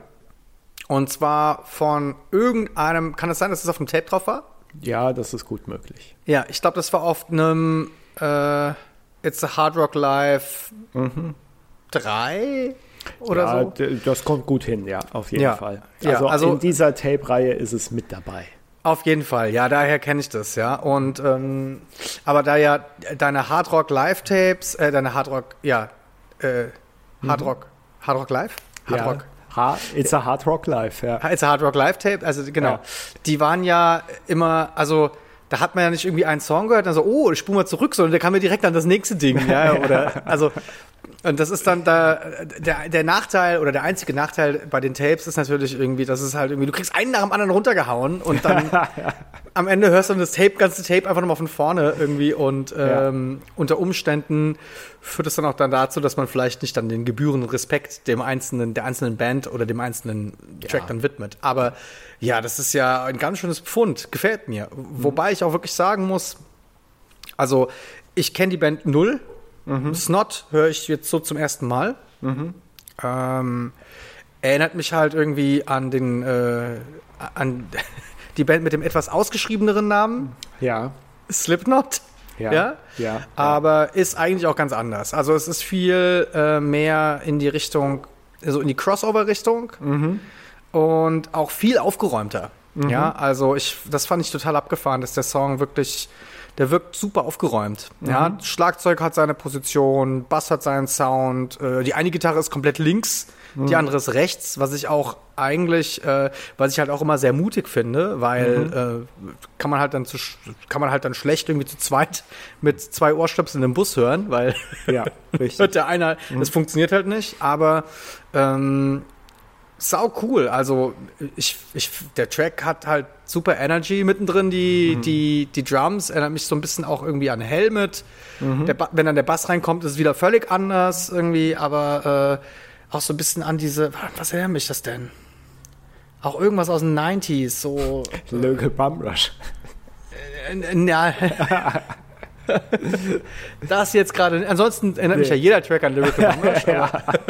Die Unerreichten. Grad, die Unerreichten, ja. Aber nee, also das erinnert mich jetzt, hat mich, ich konnte ich kann es nicht wirklich, aber es gab damals eine, einen Haufen Bands, die so einen ähnlichen Sound hatten. Ja, ja, das ist Und so in die Richtung richtig. halt irgendwie gingen. Mhm. Aber das Ding ist ein Brett, es ist, äh, gefällt mir gut und mhm. äh, das kann man dann gut und gerne mal bei 280 auf der Überholspur, mhm. bei voller Lautstärke und äh, abgerissenem Cabrio-Deck ja, richtig. Kann man sich das mal geben. Ähm, was hast du uns über Snot mitzuteilen? Ja. Und warum hast du ihn ausgewählt? Ja. Ähm, ich habe den äh, Song ausgewählt, weil ähm, seitdem er rauskam auf dem Album Get Some, was 1997, äh, 1997 erschienen ist auf Geffen Records, das ist deren Label gewesen zu dem Zeitpunkt, mhm. ähm, eigentlich seitdem so begleitet hat. Und ja. äh, ich halt immer und auch heute noch sage, der Song ist so auf den Punkt und hat genau die richtige Länge. Da wird nicht groß rumgemacht, sondern es geht direkt auf die Fresse. Ja. Und ähm, das war schon immer so ein Track so zum Aufputschen. Äh, putschen? Pushen? Aufpushen? Wie heißt es denn richtig? Das heißt aufputschen. Aufputschen. Ne? Aufputschmittel. Ja, genau. Es spiegelt halt auch äh, ich meine, äh, zentral äh, in dieser Band Snot ist halt der Sänger äh, äh Lynn Strait. Der hat die äh, Band mit seinen Bandkollegen 1994 gegründet. Und das tatsächlich Get Some ist das Debütalbum, drei Jahre später erst, was so darin begründet ist, dass ähm, diverse Bandkollegen immer mal rausgeflogen sind. Mhm, okay. Weil Lynn Strait dann gesagt hat, ja, hier mein erster Schlagzeuger war nur in der Band, weil er es cool fand, irgendwie in der Band zu sein, aber im Grunde genommen hat er nichts drauf gehabt, ja. und ähm, da sind so einige erstmal rausgeflogen aus der Band und wurden ersetzt durch andere Musiker, äh, die ähm, dann seines Erachtens halt mehr drauf hatten. Aber wirklich im wirklich das Zentrum dieser Band ist halt der Sänger Lynn Strait. Wird gerne irgendwie, also wenn man so in Genres denkt, ich bin ja da immer nicht so der große Freund von, aber wenn man so in diesen Musikzeitungen liest und Magazinen, dann sagt man, ja, die machen Hardcore, Punk, Metal oder New Metal, was ich so das furchtbarste äh, Genre finde, dass man mhm. einfach gesagt hat, alles, was so Mitte, Ende der 90er an Bands rauskommt, die so eine härtere Gitarre vor allem drin haben oder so ein bisschen mehr Gas geben, das ist dann New Metal. Und genau in dieser Phase kommen ja Bands raus, auch wie Limp Bizkit und Korn und Slipknot und so. Und die werden alle so in so einen komischen Sack gepackt, der denen aber irgendwie auch nicht gerecht wird. Wobei das äh, uninteressantste, uninteressant, interessanteste, mein Gott, äh, Aushängeschild von New Metal finde ich halt Limp Bizkit als Beispiel. Wobei ich halt mhm. einfach auch eine Abneigung gegenüber Fred Durst habe. Wir Gut. hatten das mal in einer vergangenen Folge auch thematisiert. Das hatten wir, ja, ja, ja. ja, ja. Wer das nochmal erfahren möchte, kann ein bisschen zurückspulen in Folge 1 oder 2, glaube ich. Also, 1997 kommt bei Geffen Records deren Debütalbum raus, Get Some. Mhm. Und ähm, dann ist es bei Snot so, dass sie halt mit ihrem ersten Album voll auch durch die Decke gehen. Geffen die unter Vertrag genommen hat äh, davor. Ja, Geffen Records ist ja vor allen Dingen Nirvana, gell? Ja, vor allem, also die haben ja die berühmte Band aus Kassel, Aerosmith, schon in den, ich glaube, 70er Jahren unter Vertrag genommen. Und die haben ganz, ganz viele Aushängeschilder. Also Geffen hat eine riesen äh, Tradition äh, an Bands, die die unter Vertrag hatten oder haben. Ich habe da eine ganz kurze Liste. Da liest man dann Bands wie Aerosmith, Audioslave, ähm, Beck, Blink 182, Bloodhound Gang, Common, der Rapper, Eve, die RB-Rapperin, wie auch immer, Nelly Furtado, Peter Gabriel hat er released, Garbage, Guns N' Roses, Jizza, Elton John, John Lennon, Limp Bizkit, Mary J. Blige, Kylie Minogue, Mos Def, Nirvana, Yoko Ono, Papa Roach, Puddle of Mud, äh, Shaggy, Snoop Dogg, Sonic Youth, The Roots, äh, Weezer, Whitesnake, Neil Young, Rob Zombie, um nur ein paar zu nennen. Okay. Ja, ausführliche Liste, wo ich es auch her habe, kann man dann auch nochmal auf Wikipedia nachlesen oder einfach auf Geffen, auf deren Homepage. Die führen natürlich auch sehr gerne an, welche Künstler sie unter Vertrag haben oder hatten. Okay. Und zu was gehören die? Weißt du das? Äh, ich glaube mittlerweile Universal. Ah, okay. Ähm, ja, ich glaube, die gehörten mal zu Polygram. Ja, ja genau. Genau. Ja? Also, ähm, das kann sein. Polygram habe ich jetzt hier nicht gefunden, aber mittlerweile gehören sie zur Universal Music Group. Mhm. Also, Snot, die äh, hatten so dann 1998 äh, eigentlich ihren ersten großen Höhepunkt, in dem sie auch beim Oz-Fest aufgetreten sind. Von Ozzy Osbourne. Da gibt's, okay, was ist das? Äh, ein großes äh, Festival, vor allem äh, für auch Rock, Metal, Bands. Was raschelst du denn da? Ja, ich. Was, stopfst du dir ein Pfeifchen? Ich stopfe mir meine Pfeife. Ich mache ah. mein Mikro so lange aus und du erzählst mal und ich mache es dann wieder ja. an, wenn ich was dazu zu sagen habe. Okay, super. Oder auch nur ein Aha, ein interessiertes Mhm einwerfen. ja, gut, das kann ich auch samplen. Das kommt von meinem, von dem Soundboard. Mhm. Ah, oh, echt? Ja, ja. in der Tat. Oh, oh. Ja, ja, das sagte ich mir schon. Das ist mein Lieblingssample. Ja. ähm. Großer Gott.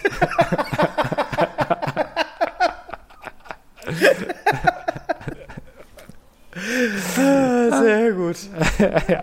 Okay. Jesus Christ. Also, ja, das ja. dachte ich mir schon.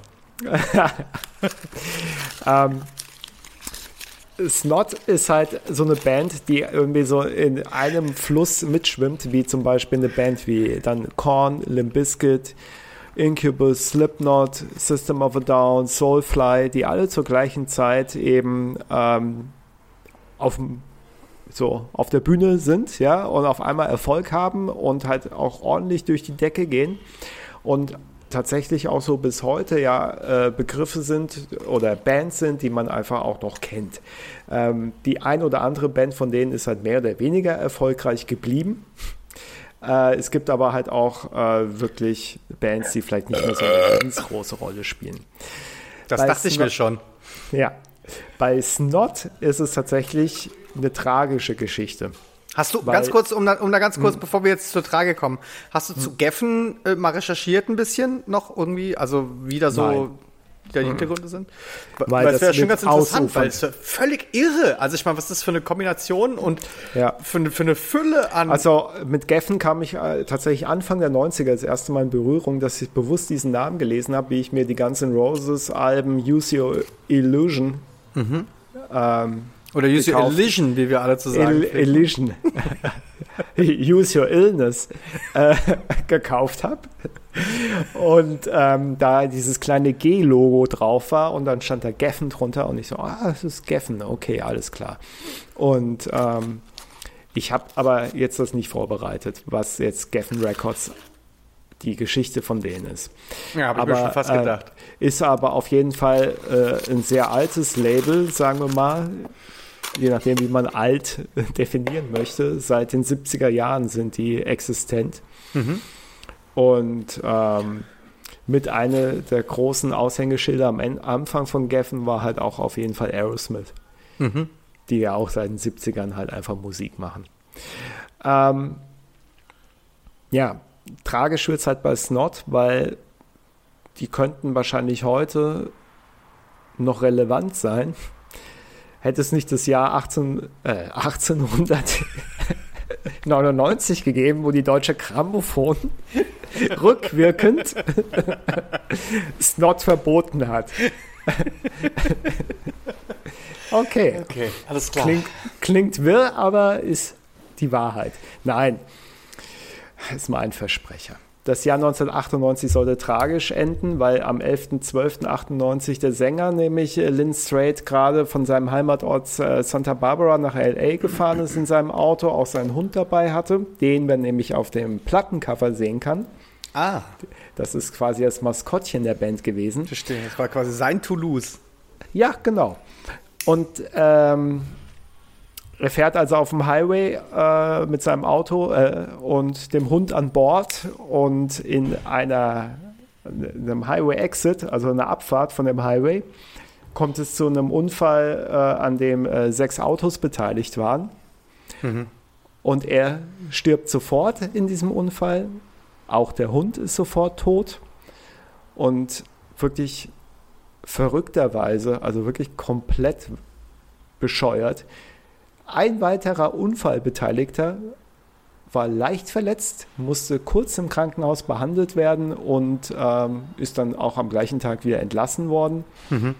Und äh, dann haben natürlich, äh, klar, alle Bandmitglieder standen unter Schock und haben auch, klar, wie es halt so ist, ne, MTV will ein Interview machen, die wollen ein Interview machen, die haben halt sofort gesagt, naja, also ohne unseren Sänger macht diese ganze Band überhaupt keinen Sinn mehr. Mhm. Wir lösen uns auf. Äh, wir sind gerade dabei eigentlich gewesen, das zweite Album fertigzustellen.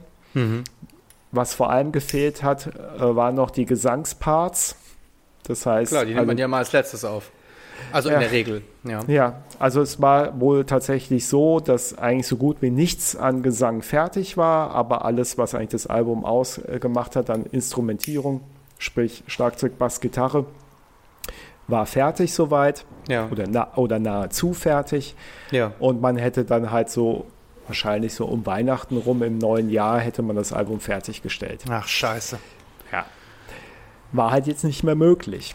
Ähm, was daraufhin passiert ist, äh, dass im Jahr 2000 das Album tatsächlich fertiggestellt wurde als Tribute-Album, in dem nämlich zum Beispiel diverse Sänger eingesprungen sind. Unter anderem Jonathan Davis von Korn, Fred Durst von Limp Bizkit, Brandon Boyd von Incubus, Corey Taylor von Slipknot, der Serge Tangian von System of a Down und mhm. Max Cavalera von Soulfly. Alles klar. Die sind alle als Gastsänger auf diesem Tribute-Album, was letztendlich ja. eigentlich die Fertigstellung des zweiten äh, Studioalbums war. Ja. Und das war so eigentlich der Abschluss für diese Band. 2002 gab es noch das Alive Live-Album. Ja. Und ähm, damit war die Band mehr oder weniger Geschichte. Also in den Folgejahren 2008 gab es mal so eine Reunion ähm, mit den übrigen Bandmitgliedern, die halt dann immer wieder andere äh, Sänger hatten, aber man kann sich vorstellen, also diese Energie, die man jetzt in diesem einen Song, den wir gehört haben, dem Song oder auch dieser Band inne war, die ging halt maßgeblich vom Sänger aus, Lynn Strait, und das hat keiner halt wirklich ersetzen können. Mhm. Und es war halt wirklich einfach durch diese Gastsänger auf diesem Tribute-Album 2000 war es eigentlich so eine Verbeugung von einer Band, die viel zu früh zwangsweise aufgelöst wurde und mhm. ähm, die einfach noch viele geile Sachen hätten rausbringen können und es halt einfach super spannend geworden wäre, wie die vielleicht auch heute noch klingen. Aber das Ganze ist halt einfach, konnte nicht mehr stattfinden. Ähm, Was für eine Scheißgeschichte, Mann. Ja. Das ist der, krass, ne? Und wie schnell ja. sowas dann halt auch einfach immer geht.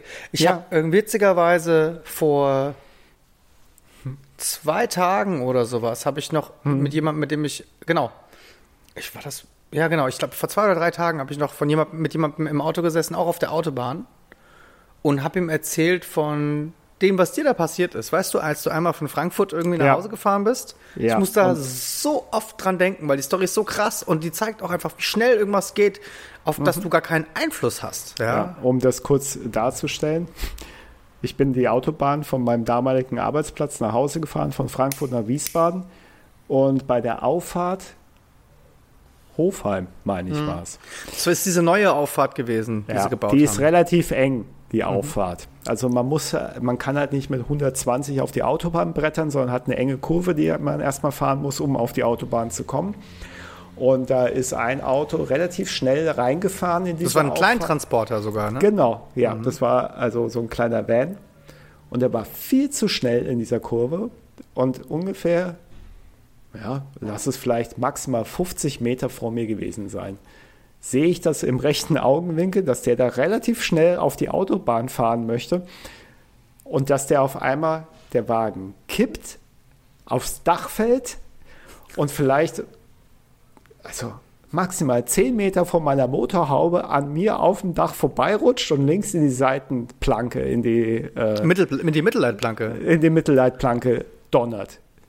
Und halt wie durch ein Wunder auch kein Auto, was nach mir kam oder was vor mir gefahren ist, irgendwie erwischt wurde durch dieses auf dem Dach rutschende Auto, was oder Van, der vor mir von meiner Motorhaube einfach mal so durchgeflutscht ist. Und klar, also ich meine, du bist irgendwie reagierst ja nur noch, rechts rangefahren und geguckt, ja, alles klar, muss ich jetzt hier Ersthelfer sein, äh, äh, Krankenwagen rufen, Polizei rufen, alles, was man halt so dann nur noch automatisch macht. Aber halt einfach nur Sauschwein gehabt, weil es hätte Unfassbar. einfach verdammt böse ins Auge gehen können. Ich meine, diesen Menschen, der, der im Auto war, der hat das ja auch überlebt, aber das ist einfach ein, ein Schock und darauf ist man ja nie vorbereitet. Vor allem, das ist der, ist es ja vor dir, also es ist ja so passiert, ja. dass du es ja von der Seite noch sehen konntest. Du konntest richtig, ja irgendwie quasi richtig. noch abschätzen, was passiert. Aber ja. jetzt stell dir mal vor, der Typ wäre einfach durch die Mittelleitplanke durchgerauscht mhm. und einfach in den, in den entgegenkommenden, das möchte man sich gar nicht vorstellen, aber richtig. du kannst dann auch einfach nicht mehr reagieren, weil du, du rechnest ja, nicht damit, dass irgendwie, also das ist schon echt völlig irre, ja. Und, und ja. Äh, solche Sachen passieren. Also ich sehe hier sowas, also hier in Portugal ist es ja so, du steigst ja jedes Mal, wenn du hier ins Auto einsteigst und irgendwo hinfährst, mhm. völlig egal, ob es irgendwie fünf Minuten entfernt zum Supermarkt ist oder ob es irgendwie 16 Kilometer entfernt irgendwie sonst wo, ja, also egal. Ja, ja. Du kommst immer an mindestens einem Unfall vorbei. Die Unfälle hier sind meistens relativ kleine Blechschäden und so, aber mhm. dann muss dann sofort die Polizei kommen und alles absperren und großes Trara. Mhm. mhm. Aber manchmal passieren hier irgendwie auch echt Dinge. Ich bin einmal die Autobahn lang, wir kommen jetzt gerade ein bisschen vom Thema ab, aber es ist trotzdem mhm. eine witzige Geschichte. Also weiß nicht, witzig, ja. aber ja, es ist, ich sag mal, ja, es ist eine kuriose Geschichte, denn ich fahre die mhm. Autobahn lang äh, und, und da ist plötzlich Stau, weil da offensichtlich auch ein Unfall war und ich komme an den Unfall vorbei und da liegt dann ein, ein, ein Transporter, wahrscheinlich, also relativ, also so ein, so ein Kleinlaster, mhm. liegt auf dem Dach entgegen der mhm. Fahrtrichtung mhm. auf einer zweispurigen Autobahn und denkst dir, wie hat er das hingekriegt? Also selbst wenn das mutwillig jetzt der Plan gewesen wäre, dass ich irgendwie entgegen der Fahrtrichtung auf meinem Dach liege, ich hätte es einfach, mhm. das hätte nicht funktioniert, bis ich dann einfach begriffen mhm. habe, weil ich bin ja langsam dran vorbeigefahren, dass der mhm. einfach von der Brücke, die über die Autobahn fährt, einfach durch die Leitplanke auf die mhm. Autobahn gefallen ist. Oh Mann. Und zwar aufs Dach. Also, manchmal, und dann, ich muss aber immer wieder an diese Situation denken, die du da geschildert hast. Und ähm, mhm. die, also wenn man dann sowas hört auch, dann führt es ja auch dazu, dass man wirklich auch dann vorsichtiger und aufmerksamer ist und eigentlich immer damit rechnet, ja. dass irgendwie andere Leute irgendwie Mist bauen. Aber ich wollte jetzt gerade nicht vom Thema, äh, äh, mhm. vom Thema irgendwie abkommen. Auf jeden Fall, das ist ja wirklich echt ganz schön tragisch, ja. Ja, also ähm, ich habe auch versucht, noch ein bisschen mehr, also auch wenn das natürlich irgendwie ein bisschen makaber ist, aber über diesen Unfall zu erfahren. Letztendlich das, was man nachlesen kann, ist halt einfach, dass es wirklich die Autobahn, also Highway-Abfahrt war, wo sechs Autos ineinander gefahren sind, ein Riesenunfall war. Ähm, das einfach nur durch überhöhte Geschwindigkeit wahrscheinlich zu erklären war, dass das dann so krasse Folgen hat, dass er halt auch gestorben ist, sein Hund tot ist. Aber wie, man kann ja immer so komisch sagen, wie durch ein Wunder, eigentlich niemand anderes verletzt war ernsthaft. Und das ist halt, also die Verhältnisse sind halt so krass. Ja. Das ja, ist halt ein im Auto und sein Hund erwischt und der Rest kommt einfach davon. Ne? Das ist so, ja, war krass und Schock, aber uns ist zum Glück nichts passiert. Und einer ist halt tot. also unfassbar. Ähm, nichtsdestotrotz irgendwie, also auch auf eine makabre Art und Weise pass, passt das zu seinem Leben, weil er war halt auch jetzt nicht so ein Kind von Traurigkeit, um so zu nennen. War halt hier und da auch schon mal im Knast mhm. wegen Diebstahl oder wegen Diebstahl, okay. oder er Erregung öffentlichen Ärgernisses mit einem ganz prominenten Beispiel, dass er beim Ozfest mhm. während Limp Bizkit gespielt hat und die hatten zu dem Zeitpunkt eine 13 Fuß große Toilette auf der Bühne als so Show-Highlight. Und da hat er eine ja, Wette das ist gehabt. ja innovativ. Ja, aber er hatte eine Wette mit Fred Durst, dass er da nackt rausspringen kann, dann Oralsex haben kann mit einer Stripperin, die auch gleichzeitig auf der Bühne war. Mhm. Und äh, so nach dem Motto, Fred Durst sagt, es traust dich eh nicht. Und er sagt, na klar mache ich das. Ja, der hat es halt gemacht, ja. Wo ist dann halt, nachdem nämlich dann irgendwie die Bullen auf die Bühne kamen und haben gesagt, Alter, das ist viel zu hart, das geht gar nicht, ja. Du kommst ähm, jetzt mit. Ist er halt weggerannt, ist irgendwie ins äh, Zelt äh, gerannt von Ozzy Osbourne und wurde dort dann halt äh, verhaftet. Das ist ja wie bei den Blues Brothers. Ja, und als die Cops, die Cops ihn dann gefragt haben, wer er denn überhaupt wer, ja, weil wir brauchen jetzt natürlich die Personalien, hat er gemeint, ja, ich bin Dave Mustaine von Megadeth. Das haben sie ihm bestimmt gleich erstmal erstmal Arme gezählt. ja. Also von daher, der hat es halt auch schon ordentlich krass, krachen lassen. Ähm, zum Zeitpunkt seines Todes war er gerade 30 geworden. Okay. Und ähm, es ist halt traurig, weil eine Band, also das darf man jetzt nicht sagen, aber wie Limp Bizkit, die existiert heute noch, oder zumindest Fred Durst. Und jetzt so bist du aber fies. Ja, und so Überleg dir jedes Wort, was du jetzt sagst. Ja, es tut mir auch leid, ja. Ja. Aber äh, Limp Bizkit sind ja auch jetzt nicht so unfassbar schlecht. Also wir haben wirklich irgendwie schon echt. Ja, ja, natürlich. Also es gibt auch schlimmere Bands, aber Fred Durst ist halt einfach. Aber einfach wir so wünschen natürlich niemandem, dass das. Äh, nein, also, um Gottes Willen. Klar. Nein, nein, nein. Da erinnere ich nur an den Club der 27-Jährigen. Ja, genau. Eine Amy Winehouse, ein Kurt Cobain etc. Es wäre extrem spannend, was sie heute machen. Absolut. Ähm, ja, also er ist 30 geworden. Ja. Aber ähm, 30. Zu, 30. Okay. Aber ja auch viel zu, ja, viel zu jung, um einfach von dieser Welt zu scheiden. Ähm, trotzdem, das Album Get Some ist heute immer noch sehr hörenswert. Ich habe das immer noch in meiner Playlist. Das kommt immer wieder mal hier hervor und ich höre es komplett durch, weil auch nicht nur der Song äh, Snot hörenswert ist. Schlimmerweise gibt es da auch einen Track, der heißt Joyride und der endet dann äh, mit so einem Soundsample von einem Autounfall. Oh, okay. Und verstehe. das ist halt, ich hatte überlegt, ob ich den Track auch. prophetisch. Ja, ich, ja, ja, ich hatte überlegt, ob ich den Track nehmen sollte. Habe ich gedacht, ach nee, es ist zu plakativ, äh, weil vor allem Snot ist halt der erste Song auf dem Album und ähm, der zeigt einfach, wo es lang geht für das Album. Und das ist halt, äh, glaube ich, geiler, mhm. als noch das nochmal zu überstrapazieren, das Thema ja. Autounfall und frühes aus dem Leben scheiden. Super. Ich ja, hatte gesagt, das, das super. ich kann nicht äh, versprechen. Äh, das ja, ist äh, wieder eine riesige Kollektion irgendwie an. ja, an äh, oh Mann, oh Mann, oh Mann. Ja, So. Ähm, was halt äh, bemerkenswert ist, und das nochmal, um es noch einmal zu wiederholen, ist einfach diesen Impact, den Snot hatte, weil einfach so viele Bekannte, äh, gerade aus dem Sektor Metal, Rock, wie auch immer, ihm dann huldigen. Ähm, durch dieses Tribute-Album, dass die Band halt wirklich einfach auch bei Musikerkollegen super beliebt war und ges alle gesagt haben, hier, gerade hier der Sänger Lynn Strait, das ist ein Unikat, der mhm. ist zwar auch durchgeknallt, ja. aber die Musik von seiner Band, die hat wirklich einen Stellenwert und eine Eigenheit, die man einfach nicht nochmal findet. Hm, verstehe.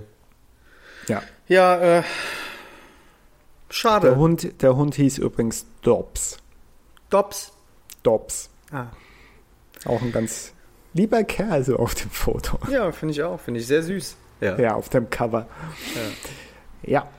Also von daher viel von der Band kann man halt nicht entdecken. Aber ich mein, halt sie haben es immerhin geschafft, ein Album aufzunehmen und es war auch mhm. richtig gut offensichtlich, ja? Ja, ja, ja, richtig. Ähm, ein bisschen was werde ich verlinken dazu. Ähm, wie gesagt, es gibt so Reunion-Versuche, ähm, wo halt dann immer wechselnde Sänger dabei sind. Da gibt es noch eine andere Band, die heutzutage auch noch Alben rausbringt, die teilweise interessante Sachen gemacht haben. Die sind aber auch schon jetzt einige Jahre alt. Heutzutage mhm. finde ich es nicht mehr so spannend. Äh, die mhm. Band Head, Head PE.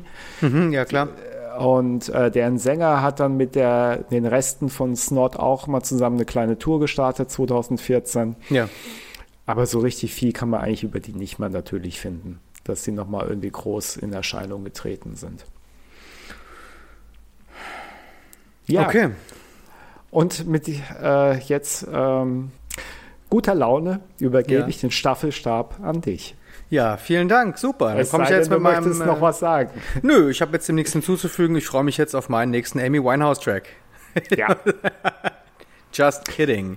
Ich komme ja. jetzt mit etwas äh, Positiverem um die Ecke. Ich glaube, das passt jetzt auch ganz gut. Ja, als nächstes habe ich auch irgendwas ohne Tod und Verderben. Ohne Tod und Verderben. Nicht mhm. schlecht. Ich muss mhm. ganz kurz gucken. Ah, hier ist es. So, ja, also wenn du sonst nichts mehr hinzuzufügen hast, würde ich dir jetzt meinen Link schicken. Jawohl. Ich gucke auf mein Device. Ja, bitte gucke auf dein Device.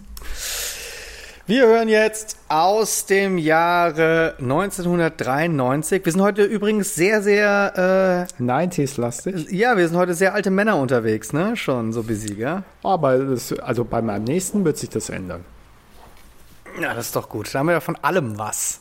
Ja, klar. Genau, also wir hören, äh, wir hören als nächstes mein zweiter und damit letzter Kling, Beitrag. Klingt nach Fröhlichkeit für auch. den heutigen, ja, für den heutigen ähm, äh, äh, Abend, Tag, Morgen, wann auch immer ihr das hört, äh, ist der Track Valley of the Shadows von Origin Unknown. Viel Spaß!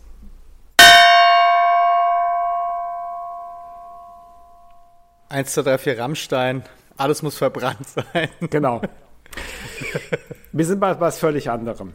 Ja. Diesen Song, Track, weil Gesang haben wir ja nicht so wirklich drin, ähm, habe ich kennengelernt durch dich einmal, ich meine auf dem Fast Break 1 Tape. Und ähm, das ist so ein einprägsames Ding, auf seine ganz eigene Art natürlich äh, minimalistisch, aber äh, total cool. Also das Ding, das könnte ewig weiterlaufen. Also für mich ist das so, ich könnte das den ganzen Tag im Dauerloop irgendwie immer so als Hintergrundbeschallung, manchmal aber auch bewusst zuhören dann irgendwie wahrnehmen und ähm, ist natürlich geeignet für jede Art von Mixtape, was aus deinen Händen gleitet. ja, aber ähm, ich meine, diese unfassbare äh, Mixtape-Reihe Fast Break, deswegen ja auch die Hommage mit unseren Fast Break-Folgen. Ähm, also aus meiner Sicht ist es genau das. Ähm, klar, also. Also, was ich damit verbinde, sind halt so ganz viele so äh, Erinnerungen und emotionale Dinge, die eigentlich der Musiker wahrscheinlich, also was heißt wahrscheinlich, ganz bestimmt nie im Kopf hatte und ähm, die einfach bei mir so, also ich weiß nicht, wie oft ich diesen Track gehört habe, aufgrund dieses Tapes. Ja, mhm. äh, wahrscheinlich eine Million Mal und bei den unterschiedlichsten Gelegenheiten. im Suff, beim äh, Wohnung renovieren, beim Autofahren, beim auf dem Weg zur Arbeit. Beim Poppen. Äh, ja, nee, wahrscheinlich nicht. Bleiben wir doch beim Thema. Da passt nämlich das Album, der, der Albumtitel von meinem nächsten Track ganz gut, woher dieses, äh, der Track stammt. So wie, so wie, das Album heißt. Aber vielleicht können wir uns daran noch erinnern in ungefähr einer halben Stunde oder 45 Minuten oder so. Geht auch nicht ums Poppen. Okay, ich, ich, werde mich daran erinnern. Schreib's ja. mir hier auf ein Post-it. Guck mal. Genau. Wir hatten das letzte Mal gesagt, dass wir Post-its verwenden müssen. Ja, stimmt. Weil wir alles vergessen in unserem Alter, was wir irgendwie ankündigen und dann doch nicht machen. Ja, ähm, was ist das für ein Post-it, hä? Schme lieber mal wegschmeißen. Mhm. Macht mir ja nur den Tisch voll. ja. Was sind das für komische, klebrige Zettel? Die sind doch schon bestimmt alt. Sonst würden die doch nicht so kleben. Der ähm, Jung, der klebt mir immer Post-its hier hin. Ja, äh, scheiße, soll ich sie ausdrucken? Nee, nee, brauchst du nicht. Schick mir die ah, zu spät. Dauert ein bisschen bei diesem alten HP-Drucker. Dafür ja, ist er schön grau. und schön kommen, laut. Ja, wir kommen völlig ab und haben lauter komische Sachen erzählen gerade. Ich weiß auch gar nicht, ob das überhaupt alles so hörenswert ist. Aber es ist hörenswert, denn es zeigt ja, ja. ich finde, das, das, das, äh, das nimmt ja so ein bisschen auch diese ganze Schwere des Todes weg. Die erstmal das. ja. ja. Und zweitens, finde ich, spiegelt es ja auch diese, diese ähm, regressive emotionale Stimmung, die du ja gerade beschrieben hast, finde ich, die nimmt es ganz gut auf. Ja, ja, ja, ja. ja. Kann ruhig noch ein Pfund Butter drauf. ja. ja. Ähm, nein, aber zurück zu dem Track. Ähm, wie gesagt, ich habe es mehrfach schon gesagt, vom Mixtape habe ich es kennengelernt, was du produziert hast und was bei mir so auch so ein Dauerbrenner ist. Fastback 1 und 2. Und ähm, deswegen, es ist wirklich einer der Tracks, den ich wahrscheinlich in den letzten 15 Jahren sau oft gehört habe. Mhm. Und natürlich eher verkürzt aufgrund mhm. des Wesens eines Mixtapes. Eines Fast Break Mixtapes. Richtig? Nee. nee. Ja, nee. Und ähm, aber nichtsdestotrotz für sich genommen, wenn man jetzt nur diesen Track hat, ohne dass er irgendwo reingemixt ist, ähm, hatte für mich eine komplette, äh, eine Relevanz, ein, ähm, steht halt auch für eine Zeit, wo ähm, es halt möglich war, auch solche Tracks zu produzieren, was glaube ich heute keiner mehr so machen würde. Und ich meine damit eigentlich die den Minimalismus oder die Einfachheit, wie eigentlich mhm. dieser Track funktioniert. Mhm. Weil wahrscheinlich würde heutzutage ein Artist sagen, das möchte ich jetzt aber wirklich nur mit Vorsicht sagen, aber trotzdem behaupten, der würde wahrscheinlich sagen, ja, da muss ja noch irgendwas passieren. Also da brauchen wir noch mal irgendwie so einen Break und dann muss das noch mal irgendwie in eine ganz andere Richtung gehen und dann können wir vielleicht auch wieder zurückkommen, wie der Track gestartet ist, aber das braucht er halt alles nicht. Mhm. Und ja, dann erzähl mir bitte alles, was du weißt. Okay, also zuerst einmal ist es so, dieser Track ist für mich, hat für mich persönlich auch eine sehr besondere Bedeutung. Klar, ich habe auch meine eigenen, mein eigenes Fast Break Tape natürlich auch einige Male gehört, aber der Track war einer der ersten. Äh, ich habe mich verschluckt am Bier. Das tut okay. mir furchtbar leid. Das ist völlig in Ordnung. Völlig okay. Du solltest nur nachher deinen Popschutz desinfizieren. Wer weiß, vielleicht möchte der Kater ja noch mal einen Podcast aufnehmen. ja. Hm. Aber der hat schon so viel verloren. Der macht jetzt nur noch einmal im Monat einen Podcast. Ja, müsst ihr mal gucken. Podcater.de. Genau. Also, Podcat. Podcat. Ja. Hui, also ähm, ich, also für mich hat der Song einfach, der ist für mich so ein absolutes, das ist eigentlich so eines der ikonischen Oldschool Jungle Tracks, die, mhm. die, also ich kann mich daran erinnern, wo ich das erste Mal Jungle gehört habe, wo mich äh, wirklich äh, ein Freund, der hat gemeint, du musst zu mir vorbeikommen und dann bin ich zu dem nach Hause und dann waren wir im Wohnzimmer bei, also da hat er bei seinen Eltern gewohnt und Und sein Vater hatte so eine unglaublich sündhaft teure, riesige Stereoanlage mhm. und ein Sofa. Das war auch alles, was in diesem riesigen Wohnzimmer stand. Mhm. Und dann legt er, ähm, äh, legt er auf äh, Shy FX und UK Apache.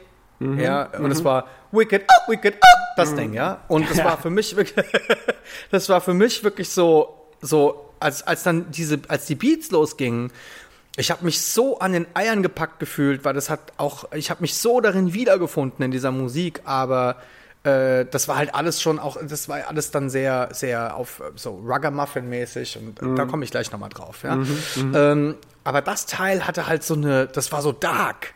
Richtig, ja? ja. Und es war irgendwie spannend und es hat sich irgendwie, und diese Melodie und ich, irgendwie hat mich das Teil immer gekriegt. Irgendwie seit, seit, wie gesagt, Mitte der 90er Jahre verfolgt es mich. Und es gibt mindestens so einmal alle zwei Wochen, wo ich den hören muss, wo ich mhm. das Gefühl habe, ich muss jetzt Origin Unknown, Valley of the Shadows hören. Mhm. Denn es gibt mir einfach echt ein gutes Gefühl und der Track ist einfach geil. Und es ist so, wie du gerade eben auch gesagt hast. Äh, das ist wirklich echt, äh, wie hat Savage gesagt? Äh, wie äh, Butterbrot und Käse oder irgendwie mhm. sowas. Das ist halt so ganz simpel, ja. Mhm. Das ist irgendwie mehr brauchst du nicht, ja. Und ähm, eine Flasche Cola Brot und Käse, oder? Eine Flasche Cola Brot und Käse, ganz genau, ja. ja.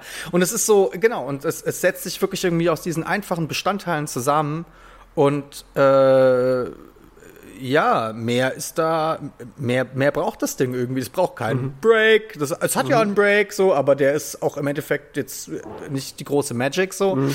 Also es ist auf jeden Fall, das ist irgendwie, glaube ich, diese, dieses, dieses Simple, was ich daran auch einfach so, so zu schätzen weiß. Ähm, und was ich von diesem Track wusste, bis ich angefangen habe, darüber zu recherchieren, mhm. äh, heute, mhm. war halt, der Track ist von äh, Origin Unknown, wo ich wusste, dass NDC ein Teil davon ist. Mhm.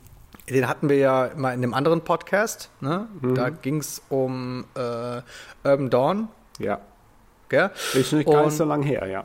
Nee, es ist gar nicht so lange her. Und deswegen habe ich mir gedacht, irgendwie cool, dann schnapp sie den mal, weil dann können wir da mal eine Brücke schlagen und mal diese Geschichte ein bisschen weiter erzählen. Mhm, ja, weil mhm.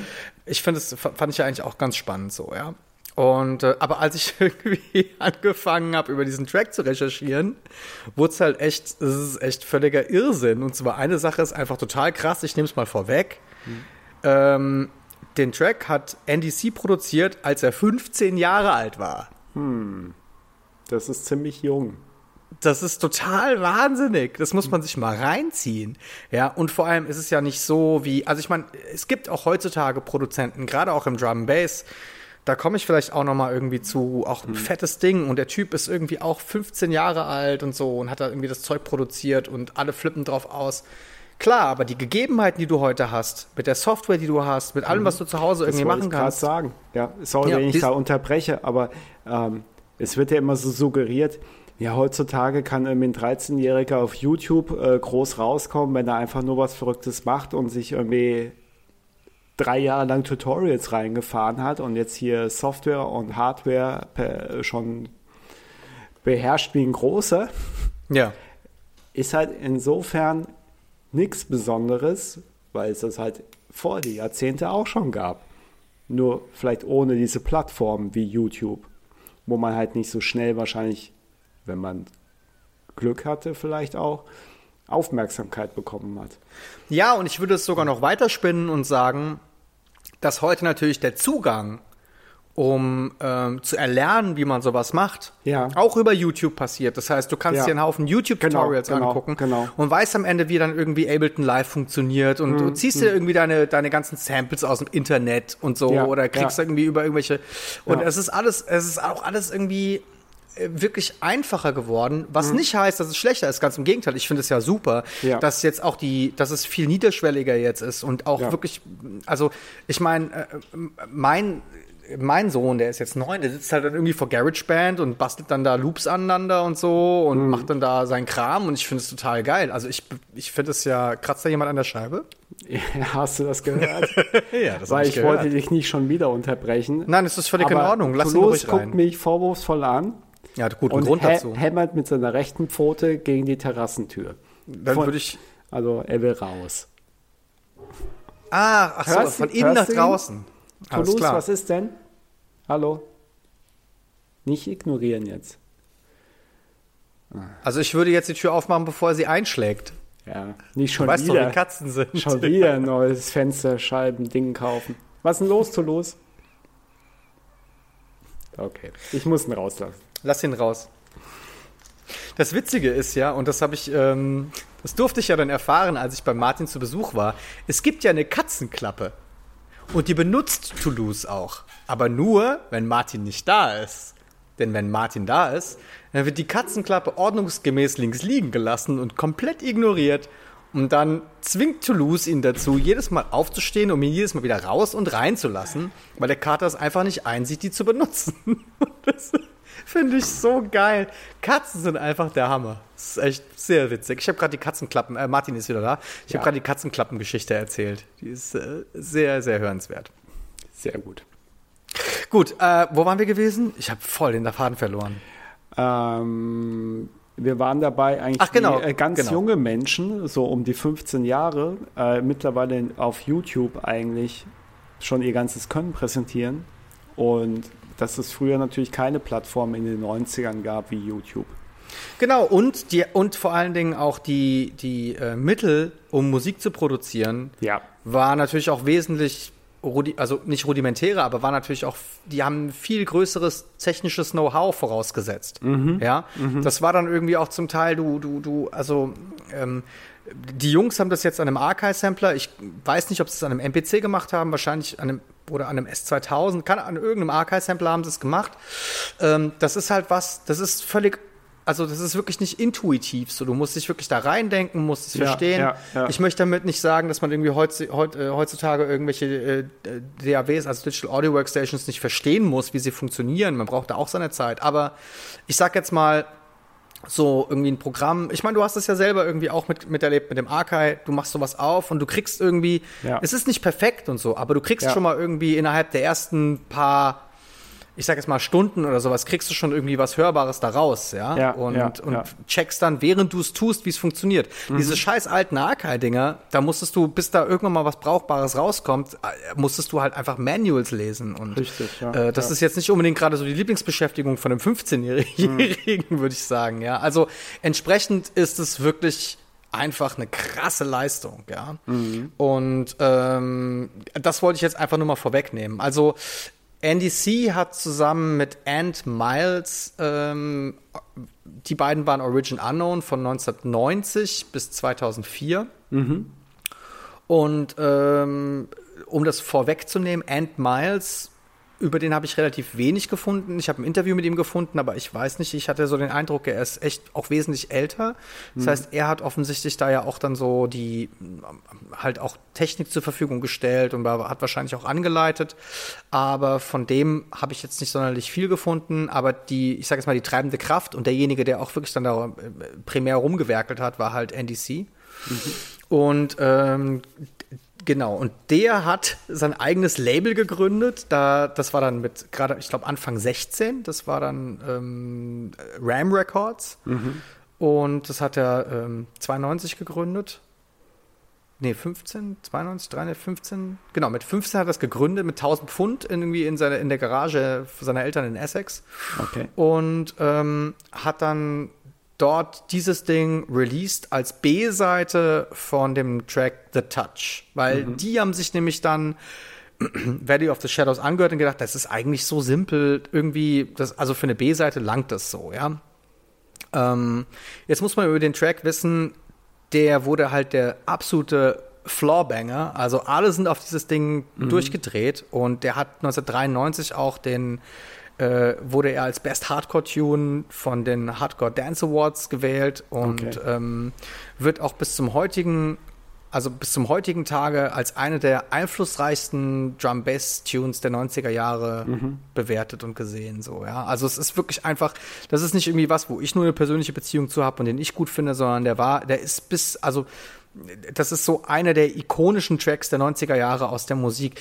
Was Hardcore angeht und einfach gerade nochmal die Begrifflichkeiten, weil da gibt es einen Haufen Missverständnisse, ja. Also Drum Bass ist eine Geschichte voller Missverständnisse. Vor allem die Begrifflichkeit, ja. Gleichzeitig müsstest du aber jetzt gerade so eine Lamellenrollo hochmachen. Und so, ein, Stimmt. also einen Arztkittel anhaben.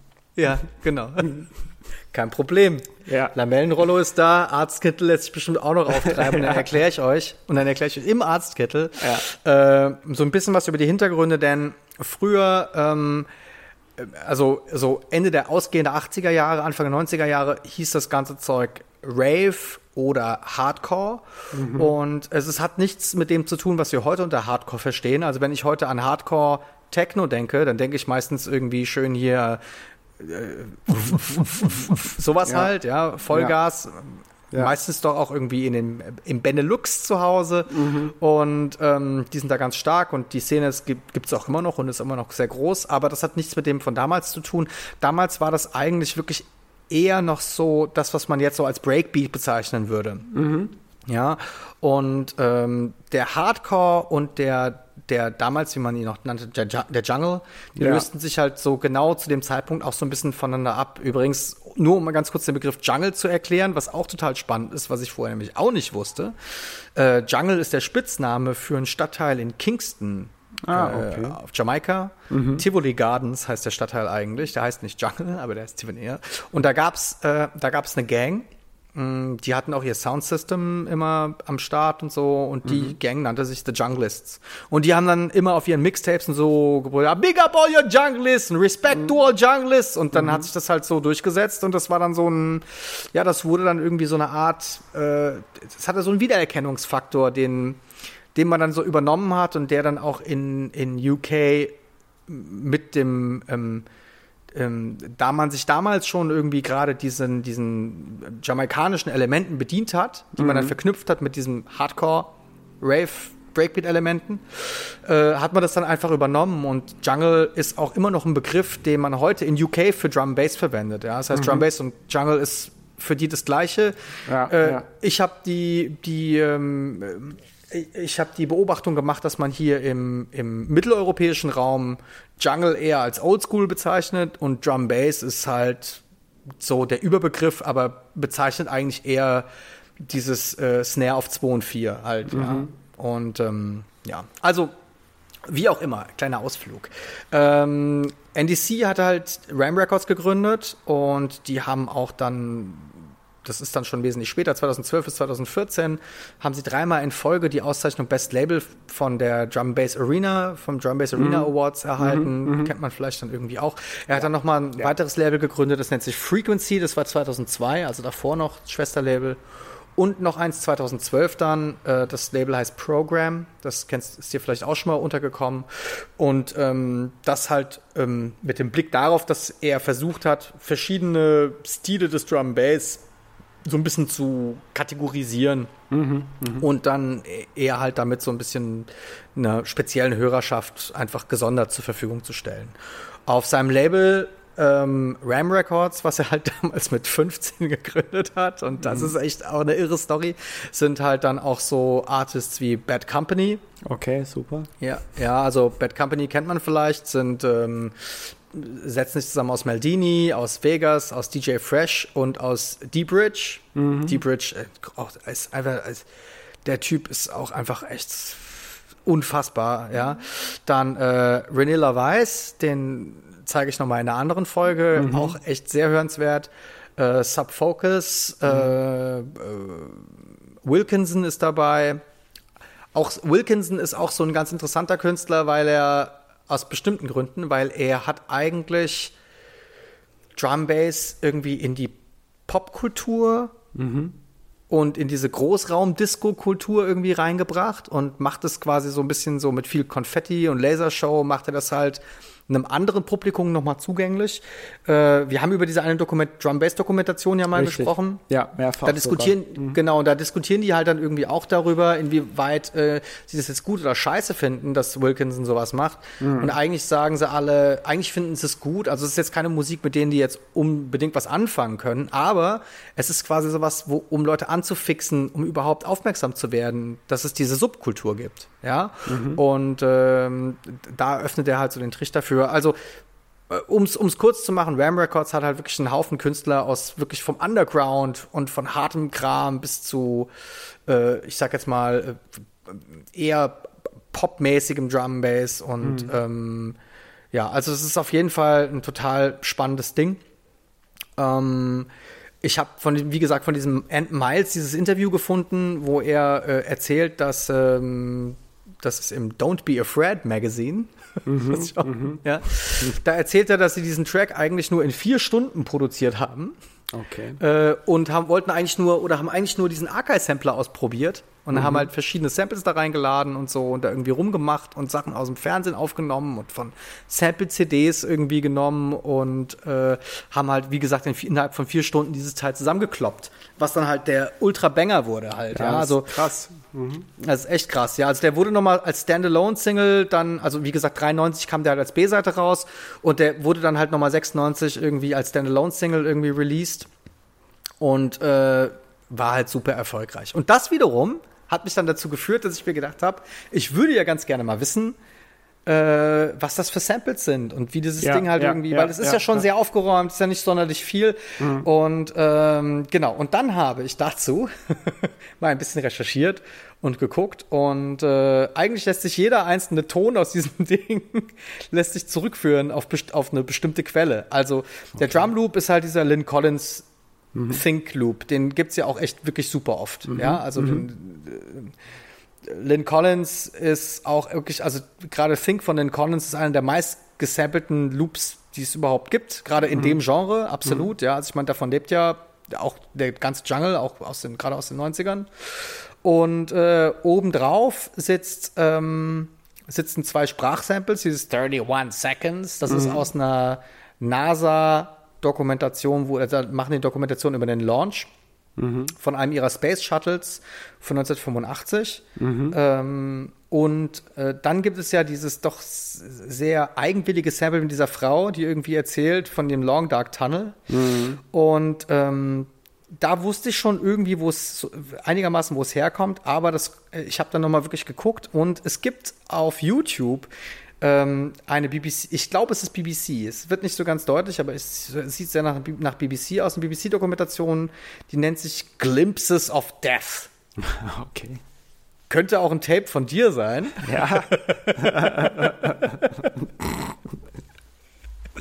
ja, und zwar ist es eine Dokumentation aus dem Jahre 1988 über Nahtoderfahrungen.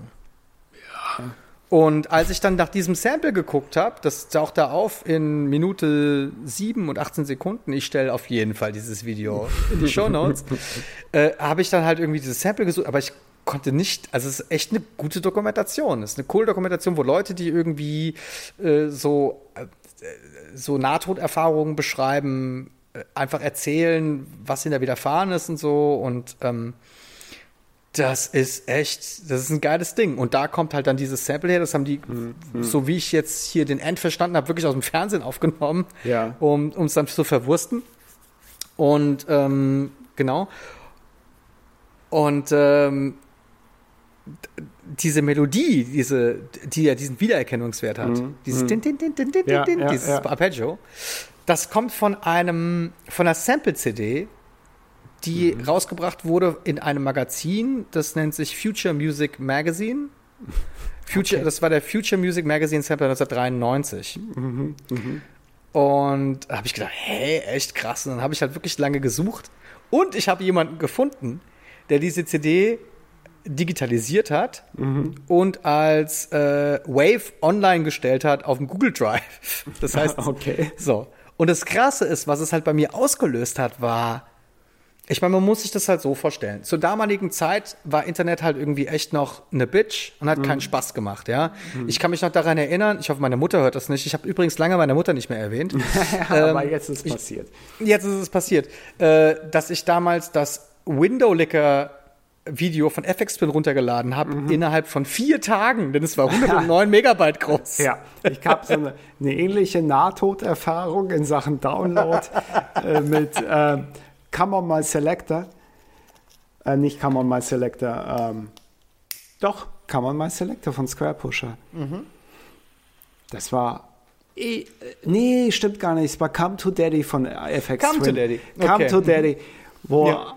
auch einer meiner Freunde gesagt hat: Komm, wir laden das jetzt mal runter. Und dann, boah, das sind aber 110 Megabyte. Ja, ja. Starte mal den Download, und dann kommen wir halt in zwei Stunden wieder. Und das wohl gemerkt, wir hatten da schon eine ISDN-Leitung. Ne? Also mhm. ähm, das ist nicht das, was du beschreibst, wo man halt tatsächlich dann einfach mal. Nee, ich hatte noch ein 56K-Modem genau. dranhängen, ja. Ja, und da äh, dauert es halt dann ja, dementsprechend länger. Mhm. Also bei, bei meiner Mutter war vier Tage lang die Leitung besetzt. Aber nach vier Tagen war ich der glücklichste junge Mensch, den man sich vorstellen kann. Ja als ähm, ja, als ich die beiden äh, farbigen Herren mit ihrem Auto vorfahren sehe und sich streiten sehe, mhm. da ging bei mir öffnete sich dann Her mein Herz weitete sich mhm. genau. und ähm, da war für mich die Welt auch wieder in Ordnung und ich möchte es nicht missen. Mhm. Die Telefonrechnung lag, glaube ich, bei über 85 Mark. ja. Aber ja. bitte, also. Aber ich meine, hey, ich meine, wenn man sich überlegt, wie viel du heutzutage ausgibst, für, ausgibst für, oder nicht jetzt du, wie viel man jetzt heutzutage ausgibt für eine, ähm, für genauso Material, irgendwie jetzt auf Blu-ray oder so. Mhm. Ich meine, äh, Collectors Edition. Mhm. Aber damals, das war natürlich schon echt krass. Genau. So, und ähm, äh, was wollte ich sagen? Ah ja, genau. Und damals war das halt wirklich echt, die Samples, die, die hat man erstens nicht einfach so gefunden im Internet, wenn man mhm. einfach Sample mhm. gegoogelt hat. Google hat man gar nicht benutzt, man hat Fireball benutzt, wenn ich mich recht erinnere. Mhm. Das ist wirklich schon echt eine Weile her. Und man war immer auf der Suche nach Samples und ist Samples hinterhergerannt. Also gerade Drum-Samples und so ein Kram, das war echt. Oh, also, so. Und dann war sowas natürlich ein Schatz, ja. Also, so eine Sample Collection war echt ein Schatz. Und als ich dieses Ding runtergeladen habe, ja, also diese Sample CD, hat das bei mir automatisch sowas getriggert. Das ist total mhm. Wahnsinn. Ich habe direkt irgendwie so, urgeil, urvoll die Bass, urvoll die Snare. Ich meine, ich habe mhm. wirklich einen Haufen Sample Libraries. Die mhm. habe ich jetzt irgendwie hier mit meiner ganzen Hardware und so. Ich habe wirklich genug davon. Aber das war so plötzlich so wie so ein, weil da auch das Cover dabei ist und so. Ja, und es war ja, einfach, ja. Es, da war noch so Werbung für Sampler drin und es ist großartig. Ich stelle euch den Link online. Ich hoffe, er bleibt auch online, weil, ey, es ist echt. Und da waren, und die Samples waren von so krassen Produzenten wie von Paul Hardcastle, falls man den noch kennt, Cold mhm. Cut oder mhm, mhm. no, no, Norman Cook, jetzt mhm. auch bekannt als Fat, äh, Fatboy Slim. Ja. Ähm, und die haben halt diese Samples zusammengestellt und die kommt man halt da runterladen. Und diese Melodie ist halt einfach eine dieser Samples. Ja, krass. Ja, es ist nicht mal selber eingespielt. Und der, mhm. und, und er erzählt auch noch, ähm, äh, dieser Ant erzählt auch noch, dass der Basslauf wirklich, glaube ich, der Standard-Sinuston auf diesem Archive-Sampler war. und, und, und auch diese, diese Melodie, die die da spielen, war auch auf dem Archive. Also es war wirklich echt, das haben die aus dem Kram zusammengekloppt, den die irgendwie einfach gerade in dem Moment ja, da hatten oder der gerade im Fernsehen lief. Ja, ja. absolut. Ja. Und daraus ist dann, und das, ich meine, hey, sowas ist ja nichts Besonderes. Das Besondere ist, dass dieser Track so so eine Ikone geworden ist, mm, ja, mm. und auch irgendwie noch bis zum heutigen Tage, ja, hörst du den auch noch, ja, ja klar, und das klar. hätten die sich wahrscheinlich in den vier mm. Stunden, in denen die da irgendwie gesessen haben, irgendwie mit 15 in der Garage, ja. hätten die sich auch nicht träumen lassen, ja, und ähm, ja, also einige, einige große Geschäftsideen sind ja in Garagen entstanden. Der mhm. Track gehört auf jeden Fall dazu. Mhm. ja, und äh, ich fand, ich finde die Story einfach toll. Ja, und NDC, ich mhm. meine, ich habe ihn ja schon in dem anderen Podcast erwähnt. Ja. Mehr muss ich dazu nicht sagen. Ist halt ja. einfach irgendwie einer der großen Heroes des Drum Bass, ja. Ja, klar, super. Also mega sau gute Geschichte zu diesem Track und ähm, auch dieser Ausflug in diese Welt, ne? also zurück, was wir beide halt einfach auch so unsere Jugend nennen dürfen. Ja. Ähm, es ist halt einfach auch ein bisschen biografisch dann. Ja, absolut. Und es ist kein absolut. Wunder, dass wir halt auch innerhalb dieses Podcasts dann immer wieder auf solche einzelne Tracks zu sprechen kommen. Mhm. Ja, ja, absolut. Mhm. Absolut. Ja, super. Prima. Sau Mehr habe ich jetzt dazu nicht hinzuzufügen. Und ähm, ja, ich würde jetzt gerne die Fastbreak-Tapes hören. Aber vorher guckst du drei Stunden Pause machen. Ja, und vorher guckst du dir auf jeden Fall noch mal irgendwie das, die BBC-Dokumentation über Glimpses of Death ja. sehr gut. Ja, sehr gut. Cool. Okay, cool. damit wäre ich durch. Alles klar. Jetzt ähm, lese ich mich zurück und genieße, was da wohl kommen mag. Ja. Ähm, ich muss ein Bier holen. Wie, du musst jetzt Bier holen? Von der Band FaceTime-Anruf. Mit einmal das. Äh, ja. So, äh, kommt jetzt King Kong bitte? Nein, so. es war ein Scherz. ja, also. Das glaube ich in vier Stunden gerade mal zusammen, diesen Song. da habe ich keine Zweifel. Auf deinen Song kommen wir bestimmt auch nochmal zu sprechen. oh ja. äh, schön. Fein. Oh, gut, also. Dann darf ich, ja, Abschlussrunde. Ja, ich, ich bitte darum. Wir hören von der äh, von der Band äh, Tune Yards den äh, Song ABC 1, 2, 3.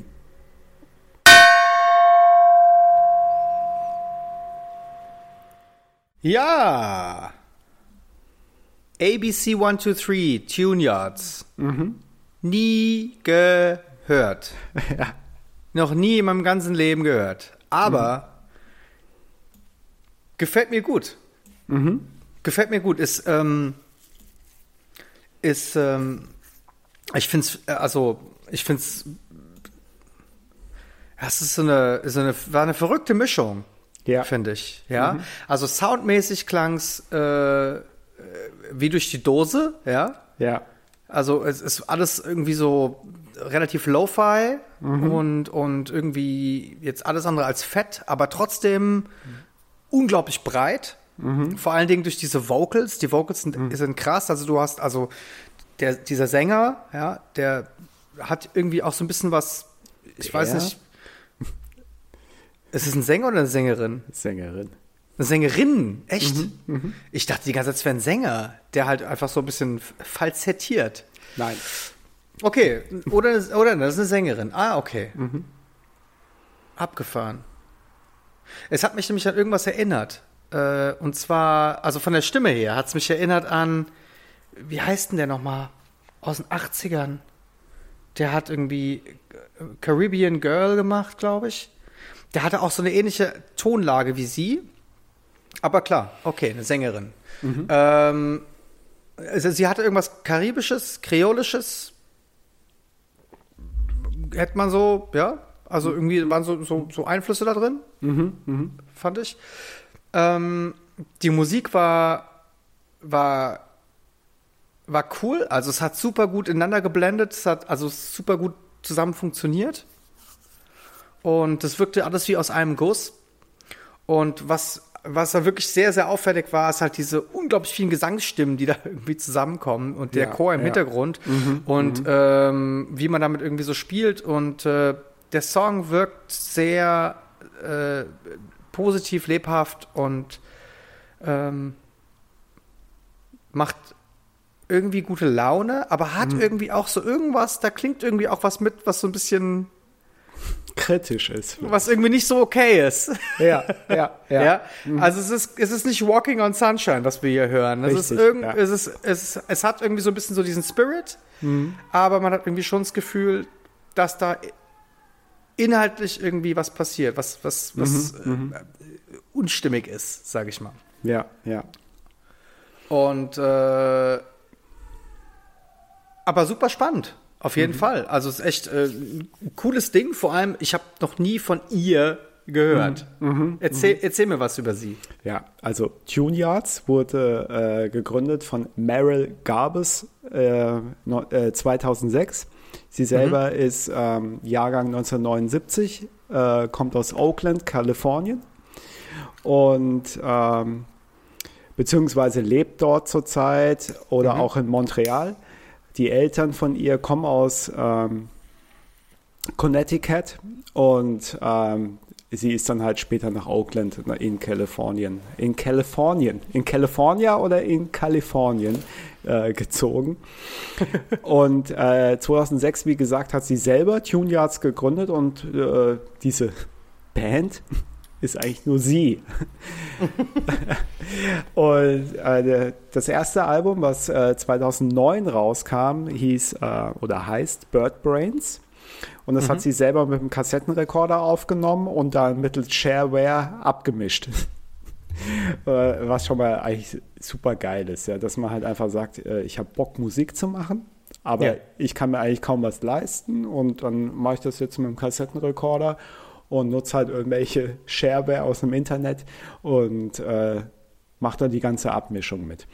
Okay. Äh, seit 2010 hat sie ihren Lebenspartner, aber auch. Ganz kurz, aber das, ja. das, das, äh, äh, dieses erste Album, gibt es das auch? Kann man ja, das, ja, auch? Ja, ja, klar. Da komme ich gleich ah, okay. zu. Mhm, okay. Äh, seit 2010 äh, hat sie ihren Lebenspartner und auch äh, Mitproduzenten äh, Nate Brenner am Start und dann bilden die eben mittlerweile ein Duo. Also äh, Tune Yards sind einfach dann zwei Menschen.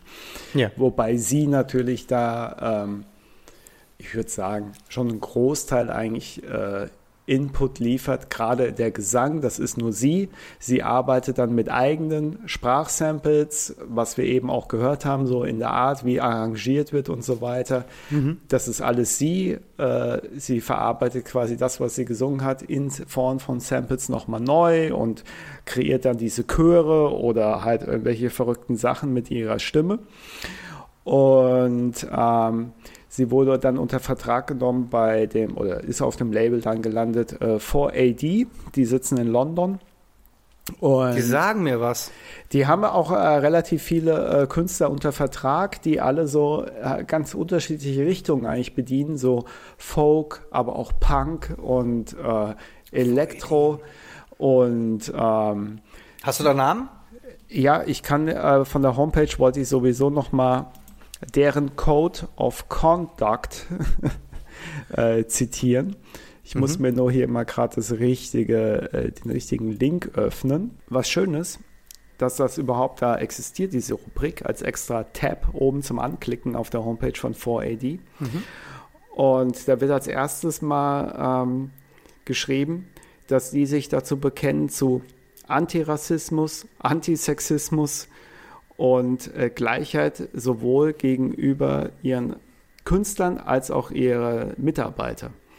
Und dass sie eben ein unabhängiges Label sind und äh, wie gesagt, quasi für Freiheit äh, und Gleichheit aller Menschen irgendwie stehen, dass äh, also keine Unterschiede machen und überhaupt keine Gedanken daran verschwenden, ob jetzt jemand irgendwie diese und diese oder jene äh, sexuelle Orientierung hat oder wie auch immer, äh, scheißegal woher du kommst, bei uns zählt halt wirklich die Kunst und dass wir das irgendwie für den Künstler so angenehm wie möglich, aber auch vermarkten. Mhm. Und ähm, das ist eigentlich nett, dass man das hier einmal aufführt und äh, sich so ganz klar positioniert. Auf jeden Fall. Wenn ich ganz kurz da nochmal einhaken darf. Mhm. Ja. Ich sehe gerade, dass äh, 4AD 1987 die mhm. Single mhm. äh, Pump Up the Volume vom Mars rausgebracht hat. Und das kennt ja. jeder. Das ist mhm. ja, also Pump Up the Volume, Pump Up the Volume ist ja so eines der, also das mhm. ist ja Ende 80er, da, da ging ja mhm. gerade die Post ab so, ja. Ja, ja, ja. Äh, was mich auch zu dem leider übersprungenen äh, Special-Podcast, den wir ja eigentlich machen wollten, bringt, weil da spielt der Song äh, nicht direkt eine Rolle, aber äh, ja, das ist, wusste ich alles, das ist ja echt super mhm. spannend. 4AD ja. haben echt krass. Ja. Krasse Scheiße, Alter. Guck mal an die, Alter. Und schon wieder die Briten. 87 ne? und die Briten. Und weißt du auch, warum die, weil die haben ja eine Menge Amis halt irgendwie auch am Start. Das ist mhm. auch eigentlich ungewöhnlich, gell? Ja, aber ähm, also wenn man jetzt mal Tune Yards als Beispiel nimmt, was du ja vorhin beschrieben hast, von wegen, als ob da irgendwas drinsteckt, dass das ja auch irgendwie so ein bisschen so, das ist ja halt nicht hier Walking on Sunshine, hast du gesagt. Ja. Also Tune Yards, äh, im Grunde genommen ist es halt Meryl Garbus mhm. plus Nate Brenner noch. Aber ähm, die hat zum Beispiel sich sehr intensiv auch mit dem Thema Rassismus beschäftigt mhm. und äh, ja, auch mit ihrer Heimat und alledem, was dort schief läuft. Mhm.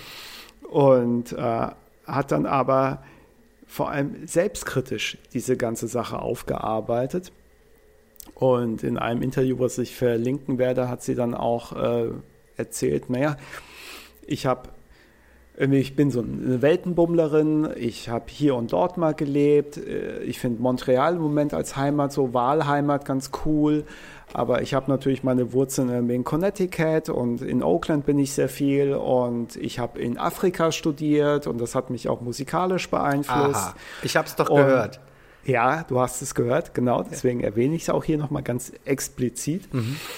Und ähm, aber ich habe auch im Laufe der Jahre nach meinem ersten Album ähm, 2009, Bird Brains, was ich schon äh, äh, genannt hatte, mir halt auch so diese Gedanken drüber gemacht, äh, wie ich selber eigentlich zu Rassismus stehe, beziehungsweise ähm, was ich von dem Thema weiß und wie ich eigentlich selber mich zu dem Thema stelle oder mich verhalte. Und hat dann irgendwie so einen sechsmonatigen Antirassismus-Workshop auch besucht. Mhm und einfach, wo du dich in diesem Workshop mit dir selber einfach auseinandersetzt. Ne? Mhm. Ne? Wie, wie du denkst, wie du reflektierst und ähm, hat gemeint, ich muss halt auch erstmal kritisch zu mir selber sein. Mhm. Und das spiegelt sich natürlich auch, das ist ja logisch, in ihrer Musik dann auch wieder. Das wird nicht ganz plakativ dort geäußert, aber du hast in den Texten, und das ist schön auf ihrer Homepage von Tune Yards, ähm, findest du auch gerade vom letzten Album alle Texte online. Du kannst alle Lyrics nachlesen. Und das ist ja nicht immer so gegeben bei allen Künstlern, dass sie auch alle ihre Texte eigentlich zur Verfügung stellen. Mhm. Und ähm, das macht die Sache halt spannender. Und da ist Hatten wir ja beim Fuad mal gehabt, ne? Wo wir, ja, wo wir genau, immer noch also, darauf warten, halt dass einer unserer türkischen Freunde endlich mal uns erklärt, was der ja. Typ da eigentlich sagt. Genau. Oder Fuad selbst. Immer, ich warte immer noch. Ich warte ja. immer noch. Ja. Fuad, wo bist du? Genau. ähm, also es ist, es sind so zwei, zwei Aspekte, die ich persönlich halt besonders spannend finde. Einmal halt diese Auseinandersetzung eigentlich mit sich selber und auch jetzt speziell, auch weil das Label das ja so thematisiert mit Themen wie Antirassismus und ähm, Gleichheit aller Menschen, egal wie sie geartet sind und welche Vorlieben sie haben. Und ähm,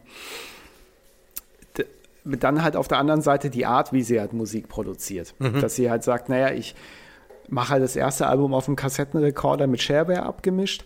äh, auf dem zweiten Album, was dann Who Kill äh, heißt, von 2011, mhm. ist sie dann schon so weit, dass irgendwie so Magazine wie Time Magazine, The Rolling Stone, Spin Magazine oder auch die New York Times sehr positiv darüber schreibt. Und es ist auch ein super schönes Album, also echt gut.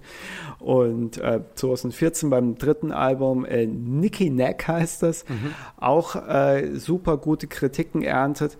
Und das, was wir jetzt gehört haben, ist äh, vom letzten Album 2018 und das hat den schönen Namen und ich wollte es ja äh, vor ein, vielleicht vor einer Stunde auch nochmal erwähnen.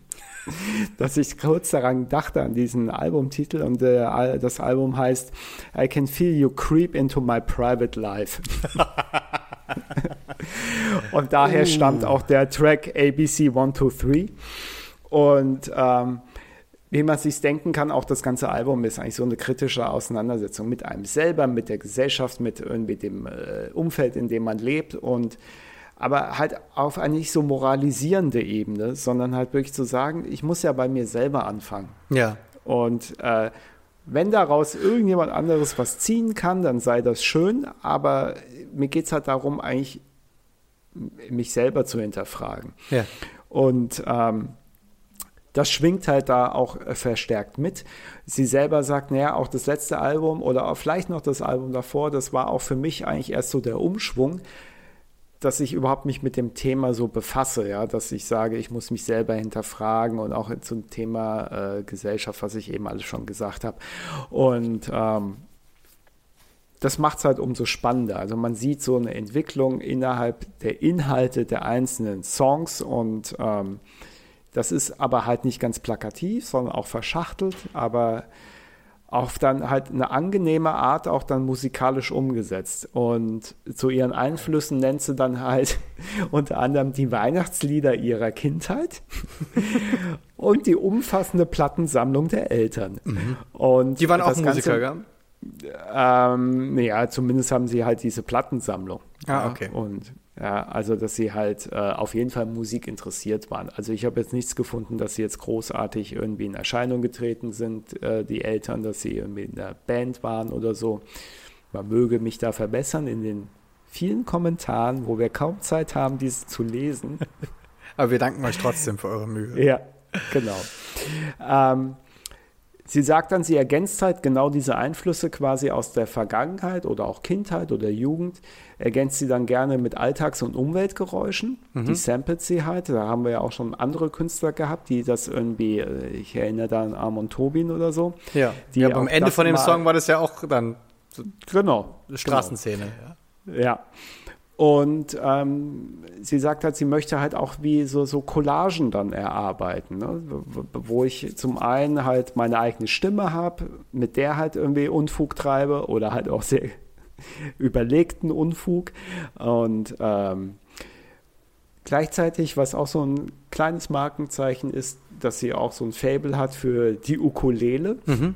Auch die hört man ab und zu mal wieder dann in den Songs. Mhm. Und äh, vor allem, dass sie halt eigentlich auch sehr gerne sehr schlicht produziert, ja, dass sie gar nicht so ausufernd sein will, sondern dass sie eigentlich sehr reduziert arbeitet und lieber dann auf der Ebene experimentiert. Mhm.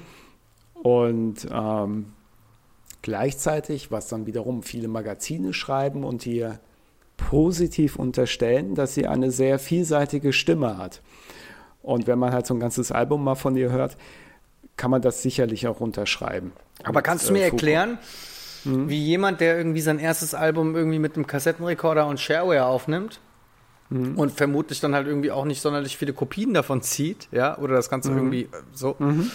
ähm, dass dann sein zweites Album irgendwie wahrgenommen wird vom Rolling Stone, von der New York Times. Ja, weil halt, weil 4AD die halt unter Vertrag genommen hat Ach und so, das erste ah. Album äh, nochmal rausgebracht hat.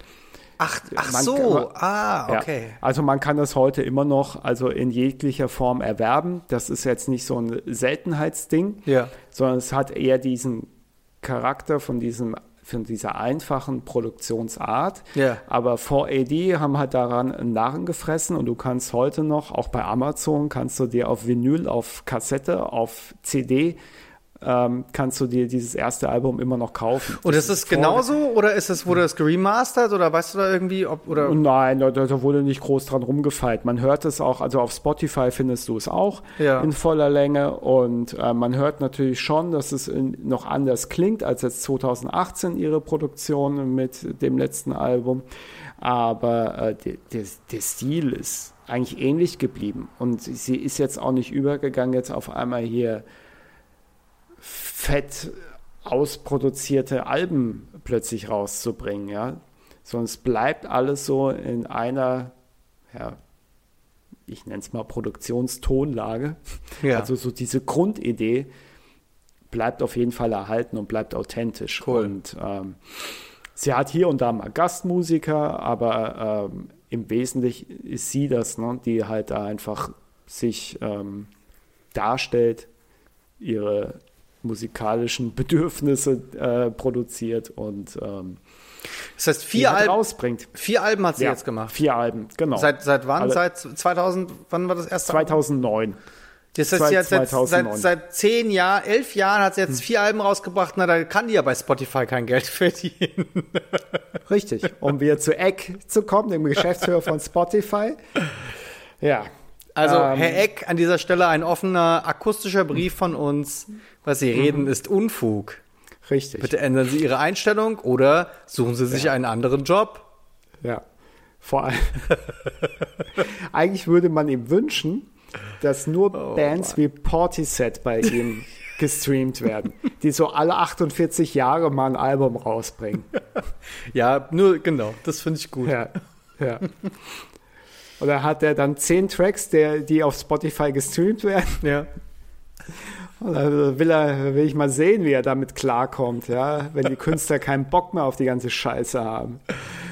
Oh Mann, ja. Oder alle ja. Künstler sollten anfangen, einfach mhm. ihre einzelnen Songs zu unterteilen in zehn mhm. unterschiedliche Songs, um dann einfach, weißt du, weil dann mhm. kriegst du nämlich jeden Song zehnmal abgerechnet. Das wäre eigentlich auch voll die geile Idee.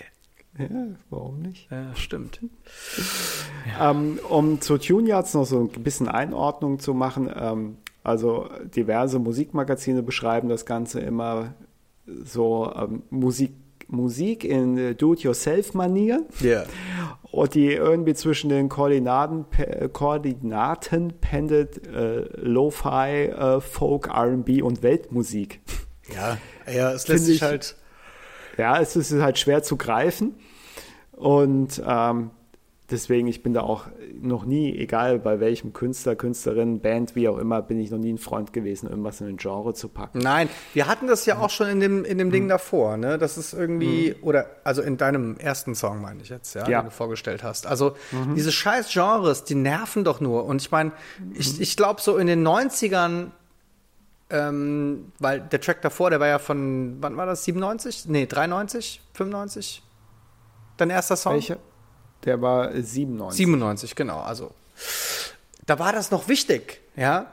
Und ähm, ich glaube auch, zur damaligen nur um ganz kurz dieses Thema Genres irgendwie nochmal so äh, kurz irgendwie anklingen zu lassen. Ich glaube, damals war es einfach wichtig, weil ähm, vielleicht erinnerst du dich auch, es gab ja eine ganz klare, auch eine Kategorisierung auch von Leuten. Es gab halt irgendwie Leute, die haben halt irgendwie Techno gehört und es gab Leute, die haben halt Hip-Hop gehört und es gab Leute, die haben Metal gehört und dann war man wirklich so in, in diesen, aber man hat sich ja auch in diesen Kategorien bewegt. Also der gesamte Freundeskreis war ja dann oftmals dann irgendwie auch so. Dann sind alle irgendwie mit Ja, Baggies ja. rumgelaufen und irgendwie, weißt du, und, oder waren irgendwie auf, und mit diesen ganzen Techno-Idioten wolltest du nichts zu tun haben, weißt Ja, du so? was, und, was aber für mich halt so ein ganz pubertäres Verhalten ist, was ich nicht schlimm finde, aber ähm, wo man ja einfach mal eins, eine Sache sich aussucht, die völlig aufsaugt und später eigentlich erst eine Vielfältigkeit so entwickelt.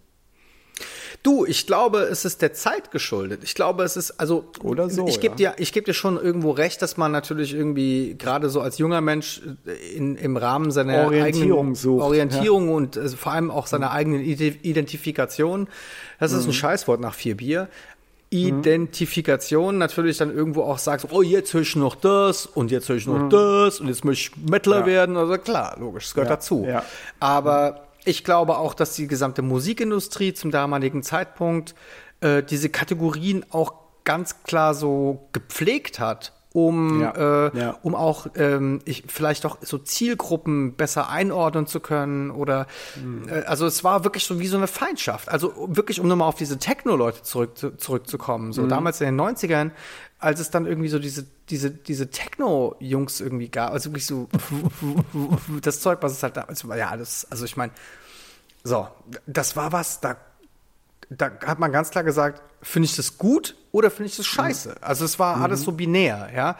Heutzutage, durch die Entwicklung der Musik und durch das Verschmelzen dieser ganzen Stile, spielt es gar keine Rolle mehr, habe ich bis auf den Hip-Hop. Aber ansonsten spielt es wirklich keine Ja. Rolle mehr, so, ja. Und selbst beim Hip-Hop hören wir ja auch schon irgendwie ganz klar, also ich meine, wenn du erinnerst dich bestimmt noch ein paar Jahre, es ist, ist nur ein paar Jahre her, da hat sich dann plötzlich der ganze Ami-Hip-Hop irgendwie angehört wie Eurodance und so, ja. Es war ja irgendwie auch echt weird.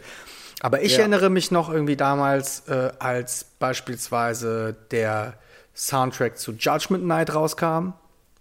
Ja, wo dann Rapper Das Crossover-Ding. Genau das Ding oder der Soundtrack, beides witzigerweise Soundtracks. Oder der Soundtrack zu Spawn. Ja. Ja, wo man dann halt irgendwie Metallica und DJ Spooky, glaube ich, war das Genau, gewesen. genau, richtig. Äh, und so, also so Leute und zusammen. Tom Morello und Prodigy. Ja, oder? genau, Tom Morello und Prodigy, ja. Äh, und es war, ähm, und es war auch ein fettes Ding. Ich habe Spawn übrigens nie gesehen. Habe ich das letztes Mal schon erzählt? Spawn war ich im Kino. Echt? Habe ich das letztes Mal Ja. schon erzählt? Ich habe irgendwie das Gefühl, ich hätte das letztes Mal schon erzählt. Was?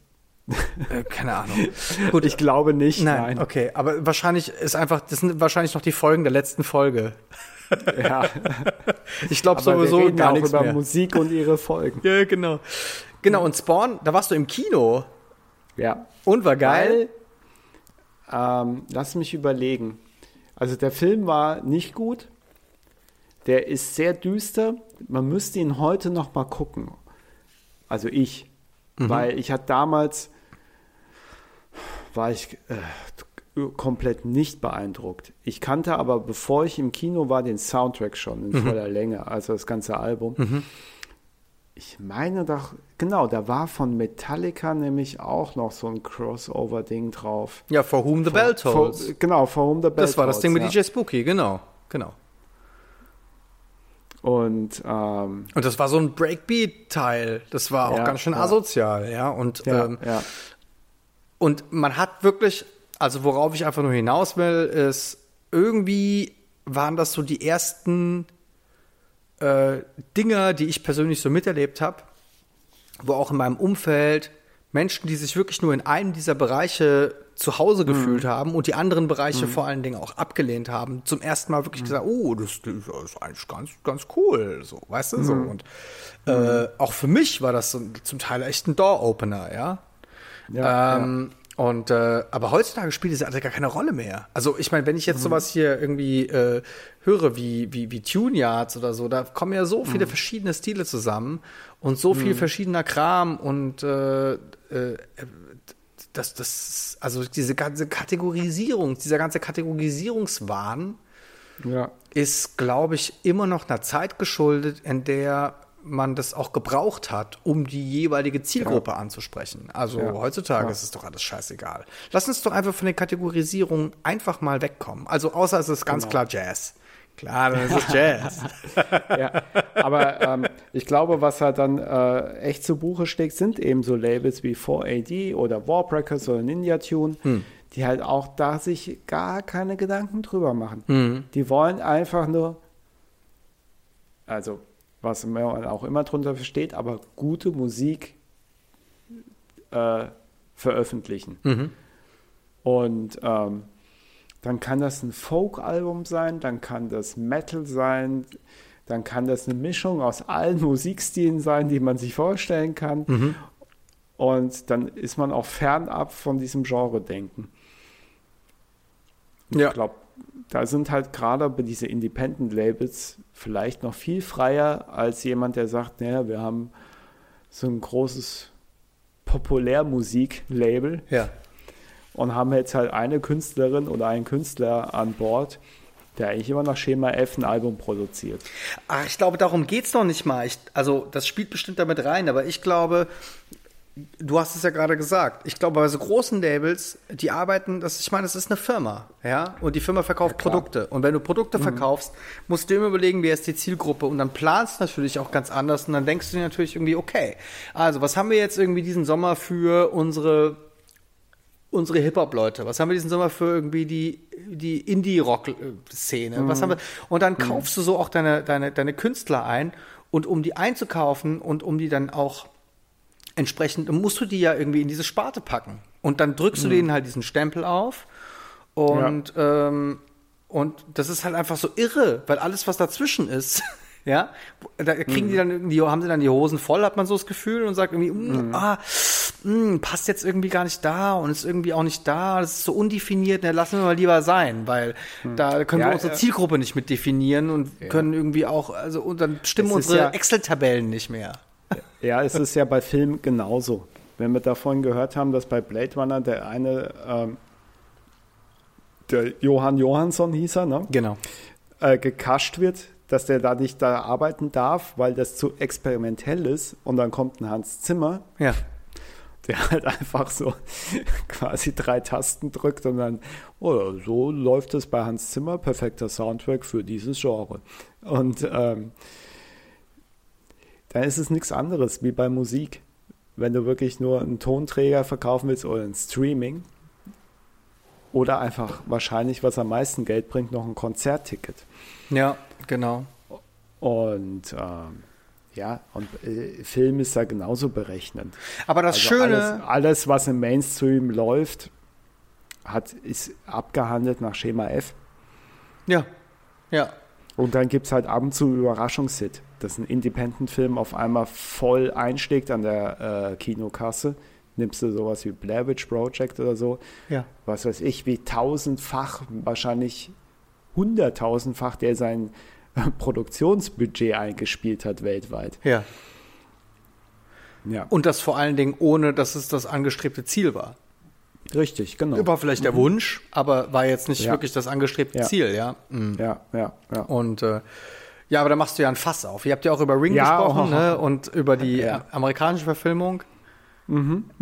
Es ist ja im Endeffekt genau so. Also amerikanische Verfilmungen oder amerikanische Neuverfilmungen von, von oftmals asiatischen oder europäischen Originalen ist ja. Ja. auch so ein bisschen so. Weißt du, so dann packst du nämlich nochmal irgendwie. Pure Berechnung. Ja, pure Berechnung. Pure Berechnung, packst nochmal 10 Millionen oben drauf, ja. Und dann wird dann irgendwie aus Funny Games, wird dann halt irgendwie plötzlich irgendwie ein Film, der halt viel teurer und aufwendiger auch dann automatisch wirkt, aber dadurch natürlich auch viel artifizieller und unglaubwürdiger und aber äh, es wird halt einfach nur, es werden nur so die, die Schock äh, Elemente daraus irgendwie geklaut Ja. irgendwie und ach, das ist Ja.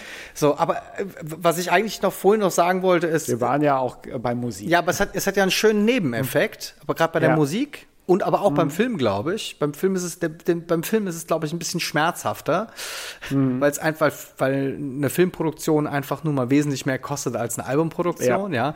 Aber Ja, es ja. hat halt den schönen Nebeneffekt, dass, ähm, dass so Zwischensparten, die halt von Majors nicht verkom also nicht äh, ähm, ähm, wie heißt es, monetarisiert werden können auf diese Art und Weise, Ja. dass, Ja. dass die dann immer noch in der Hand der Independent Ba- Labels bleiben. Und das ist ja für die natürlich auch ein Riesenmarkt. Und äh, was ja auch sehr schön ist, weil wenn du jetzt auch gerade das, was du vorgelesen hast, was da das äh, von dem Label so der, das Credo ist, äh, wenn das dann sowas unterstützt, dann bin ich natürlich da auch gerne dabei. Und wenn die da halt irgendwie auch nochmal schön auch auch mal Geld verdienen können, ist es Ja, natürlich ja. dann auch für alle Beteiligten gut. Ja, also warum sollte die Kohle immer irgendwie da hängen bleiben, wo man irgendwie alles schön kategorisieren kann? Ja, ja. Ähm, das sind, äh, um das nochmal auszuführen, zu 4AD und in diesen Umkreis, wo halt Juneyards äh, eben auch spielen. Es gibt hier noch dann äh, einfach eine Liste, posten die auch dann natürlich äh, die Recent Activities. Und da geht's los mit dem Minnesota Freedom Run, Black Lives Matter natürlich, Red Hot, ne, äh, New River Studios, äh, Crisis UK, Help Refugees, Blue Dragon, World Heartbeat Music Academy, äh, Music Support, Missing People, also alles Sachen, äh, und das geht noch weiter, die Liste, die ähm, einfach eine gesellschaftliche Relevanz haben, dass man einfach nicht nur konsumiert, sondern einfach auch sagt, Leute, es geht auch, also es geht auch um mehr Dinge im Leben, als dass man nur dem Konsum hinterherrennt, oh, sondern auch unsere Künstler haben eine Aussage und die beteiligen sich auch aktiv an Sachen, die einfach denen jetzt nicht direkt Geld bringen, sondern denen die einfach wichtig sind. Auch auf Missstände hinzuweisen und so weiter, Menschen aufzuklären oder zumindest zum Nachdenken anzuregen. Und ich glaube, gerade in einem Land wie den USA, wo ja oft so ein Klischee äh, man sich erzählt, von wegen, äh, ja, die haben ja einfach den Präsident, den sie verdienen, das sind halt alles dumme Menschen in den USA. Es stimmt halt nicht Nee. es ist halt sicherlich ein viel tiefer gehendes Problem, was in dieser Gesellschaft in den USA herrscht, aber genauso wie in Deutschland oder Europa gibt es ähm, sau viele Menschen, die sich, glaube ich, über sehr viele Dinge Gedanken machen und auch sehr, sehr unglücklich sind über die Zustände, die im Moment dort herrschen. Ja, So, finde ich. ähm, Mein Wort zum Sonntag. Nein, nee, ich finde die Überlegung total interessant, weil wenn man Mhm. sich irgendwie dieses Kategorienbild, was wir gerade da gezeichnet haben, irgendwie politisch überträgt, dann haben wir Mhm. Ja. im Endeffekt genau die gleiche Situation. Denn die Leute sind nicht einfach nur irgendwie links oder rechts, ja, Ja, äh, oder, äh, oder äh, Demokraten und Republikaner, sondern es Mhm. gibt einfach irgendwie auch einen Haufen Zwischentöne und Mhm. die stellen halt dann auch mal sehr schnell die Mehrheit dar, ja. ja, Und da sie aber auch nicht so fasslich sind, weil sie einfach alle unterschiedlich sind, ähm, äh, kommt komm halt so, ich sag jetzt mal so, die kommt, kommt halt jetzt so der Mainstream damit nicht zurecht, ja. Also so die direkte Adressierung wird natürlich dann schwierig, ja. Ja. Aber Ja, das, ja. was genau da passiert, ist ja das, was so spannend ist. Und das ist ja da, wo meiner Meinung nach ja auch dann die Bewegung passiert, weil, weil, weil es ist ja oftmals eine Fusion aus vielem und, und das, das, das führt dann ja eher zu einer Weiterentwicklung, als wenn ich Ja. mich an irgendeinem Rand befinde. Ob das jetzt musikalisch ist, ob das von meiner Ja. politischen Einstellung ist oder wie auch immer. Also, ähm,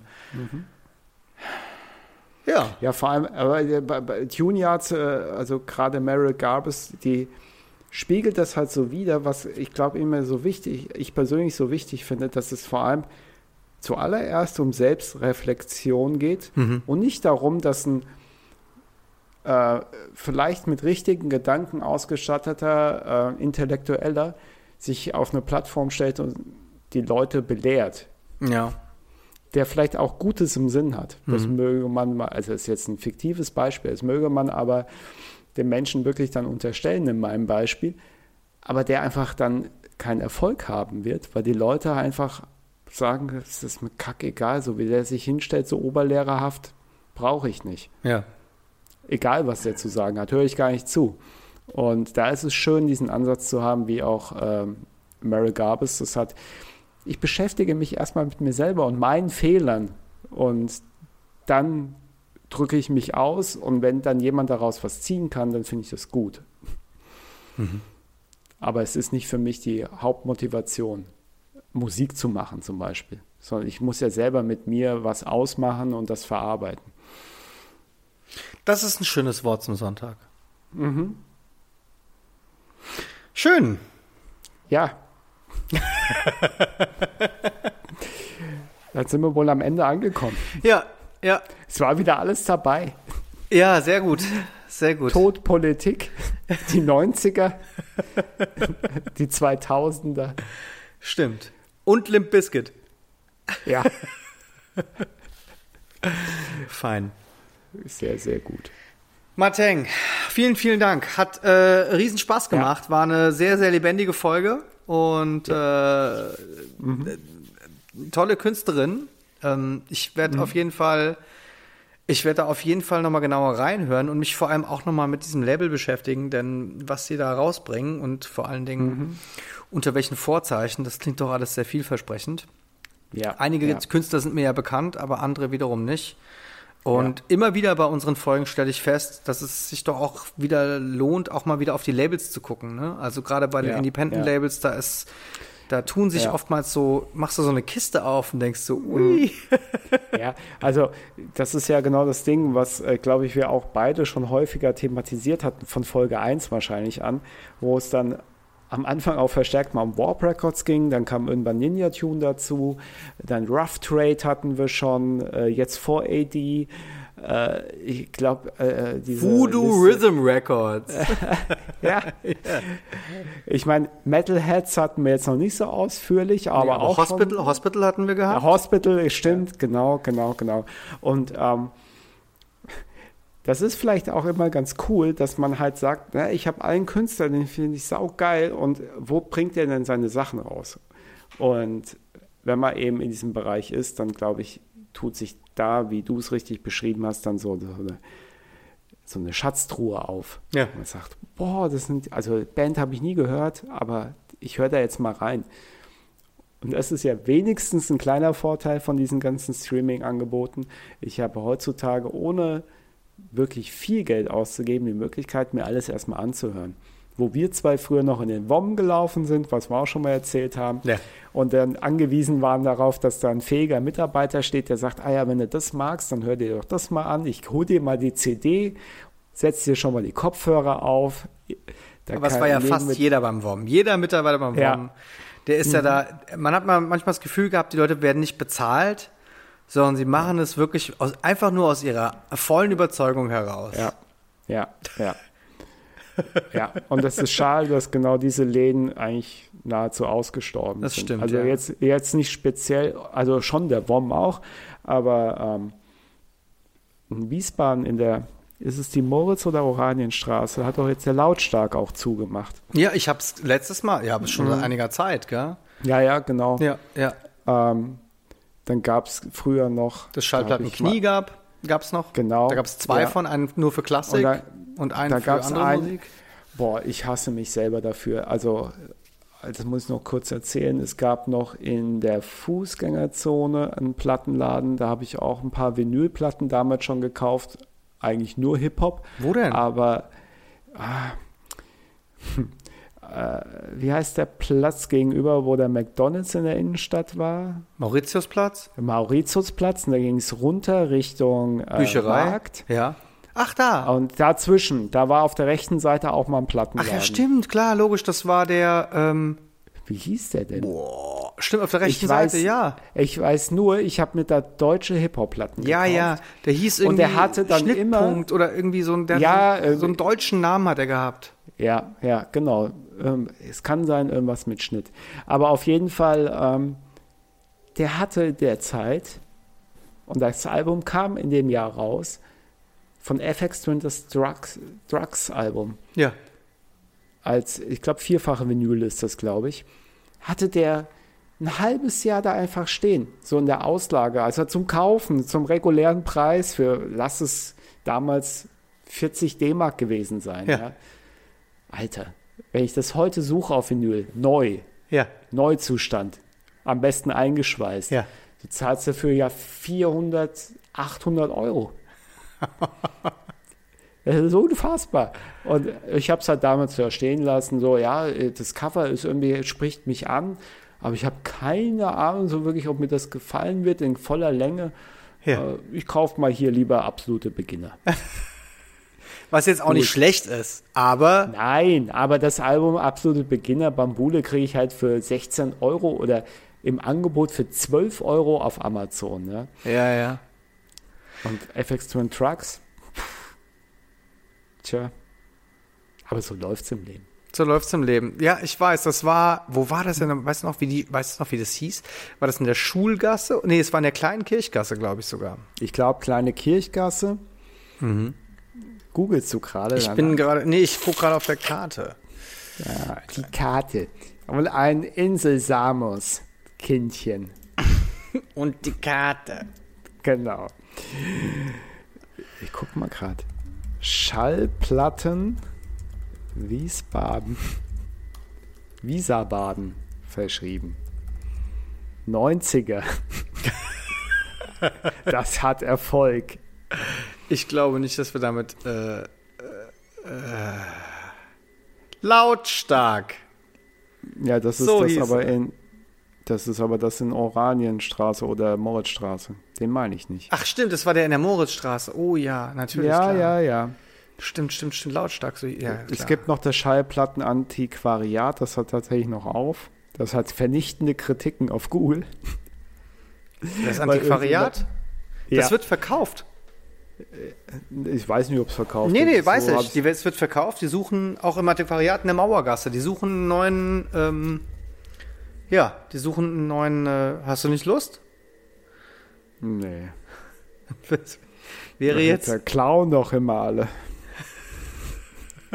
da gibt es so Google-Kritiken über den Laden, dass der Besitzer, der Eigentümer, ja, irgendwelche äh, Kunden angezeigt hat, weil die in, äh, im Auge des, also in den Augen des Eigentümers geklaut hätten. Und dieser User von Google oder der, der die, den Kommentar schreibt, dass der Laden einfach ein Scheißdreck ist, der schreibt halt, ne, dass er irgendwie hier des Diebstahls bezichtigt wurde okay. und das, äh, das Personal wäre so unfreundlich. Naja. Klangart.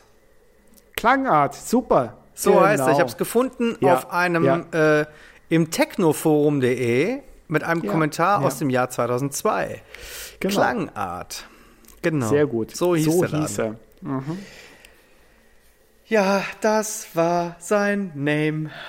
Ja gut, und dann gab es halt den Chill at Will Record Store da. Ne? Ich, Ja, da war ich auch eins, zwei Mal. da gab es halt zu wenig Gabberscheiben. Ja, genau. Ja, das waren schöne Zeiten. Martin, Mach mir einen Sack zu. machen wir einen Sack zu. Es war äh, wunderschön mit dir heute Abend. Vielen, vielen Dank für deine Zeit. Ja, ich äh, gebe dieses Kompliment zurück und, Und, ich äh, freue mich sehr, dass wir heute Abend zusammengefunden haben. Bei, bei dir durch hier, durch äh, die, die äh, Zeitraumkrümmung ist es ja schon 3 Uhr 5. Also übrigens bei Folge 11, Ja. also die Folge jetzt vor Folge 12, Ja. Was einer gewissen Logik entspringt.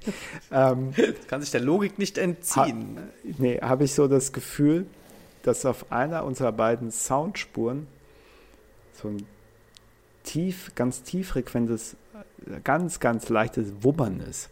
Es klingt aber wie so eine Maschine und dann wie so eine mysteriöse Maschine. Eine mysteriöse Maschine.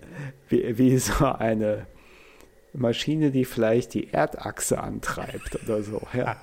Also so ein bisschen Science-Fiction-Fantasy-mäßig.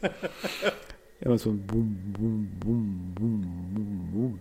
Aber ich habe es tatsächlich beim ersten Hören gar nicht so richtig wahrgenommen. Irgendwann habe ich gedacht, Moment mal, da stimmt doch was nicht. Ganz kurz, hörst du das aktuell auch? Nein. Doch, es ist da irgendwas am ja, Start. Ja, da ist was am Start. Weißt du, was, was ist? das? Nee, ich habe einen Kühlschrank für Kaltgetränke hinter mir.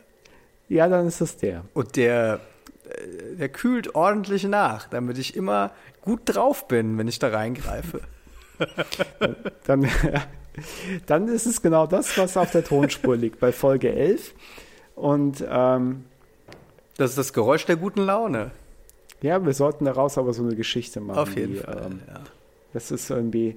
Es gibt doch so in Science-Fiction-Romanen gibt es doch so Maschinen, die haben doch so einen ganz krassen Namen. So die Zeit, also Zeitmaschine, klar, kennt man, bla bla bla, alter Hut. Ja. Ich habe den Achsverdichter hier. Genau, aber ich finde eigentlich so, Namen zu finden für eine Maschine, die die Erdachse antreibt. Nein, nachkorrigiert. Ja, nachkorrigiert, genau, genau. Die, Erdachsabweichung nachkorrigiert. Genau, das ist ein sogenannter Abweichler. Mhm. Ja. Läuft hier mit Hausstrom, 230 mhm. Volt. Ja, früher Starkstrom, jetzt ist man mittlerweile 2020 so weit, dass man dass man kann es runter reduzieren, genau, genau, mehrere. Für private Haushalte auch das anbieten ja, kann. jeder braucht sowas. Wir wollen ja auch, dass ja. morgen auch wieder die Sonne aufgeht. Genau, dass wir nicht von der Erdscheibe runterfallen. Martin, tschüss.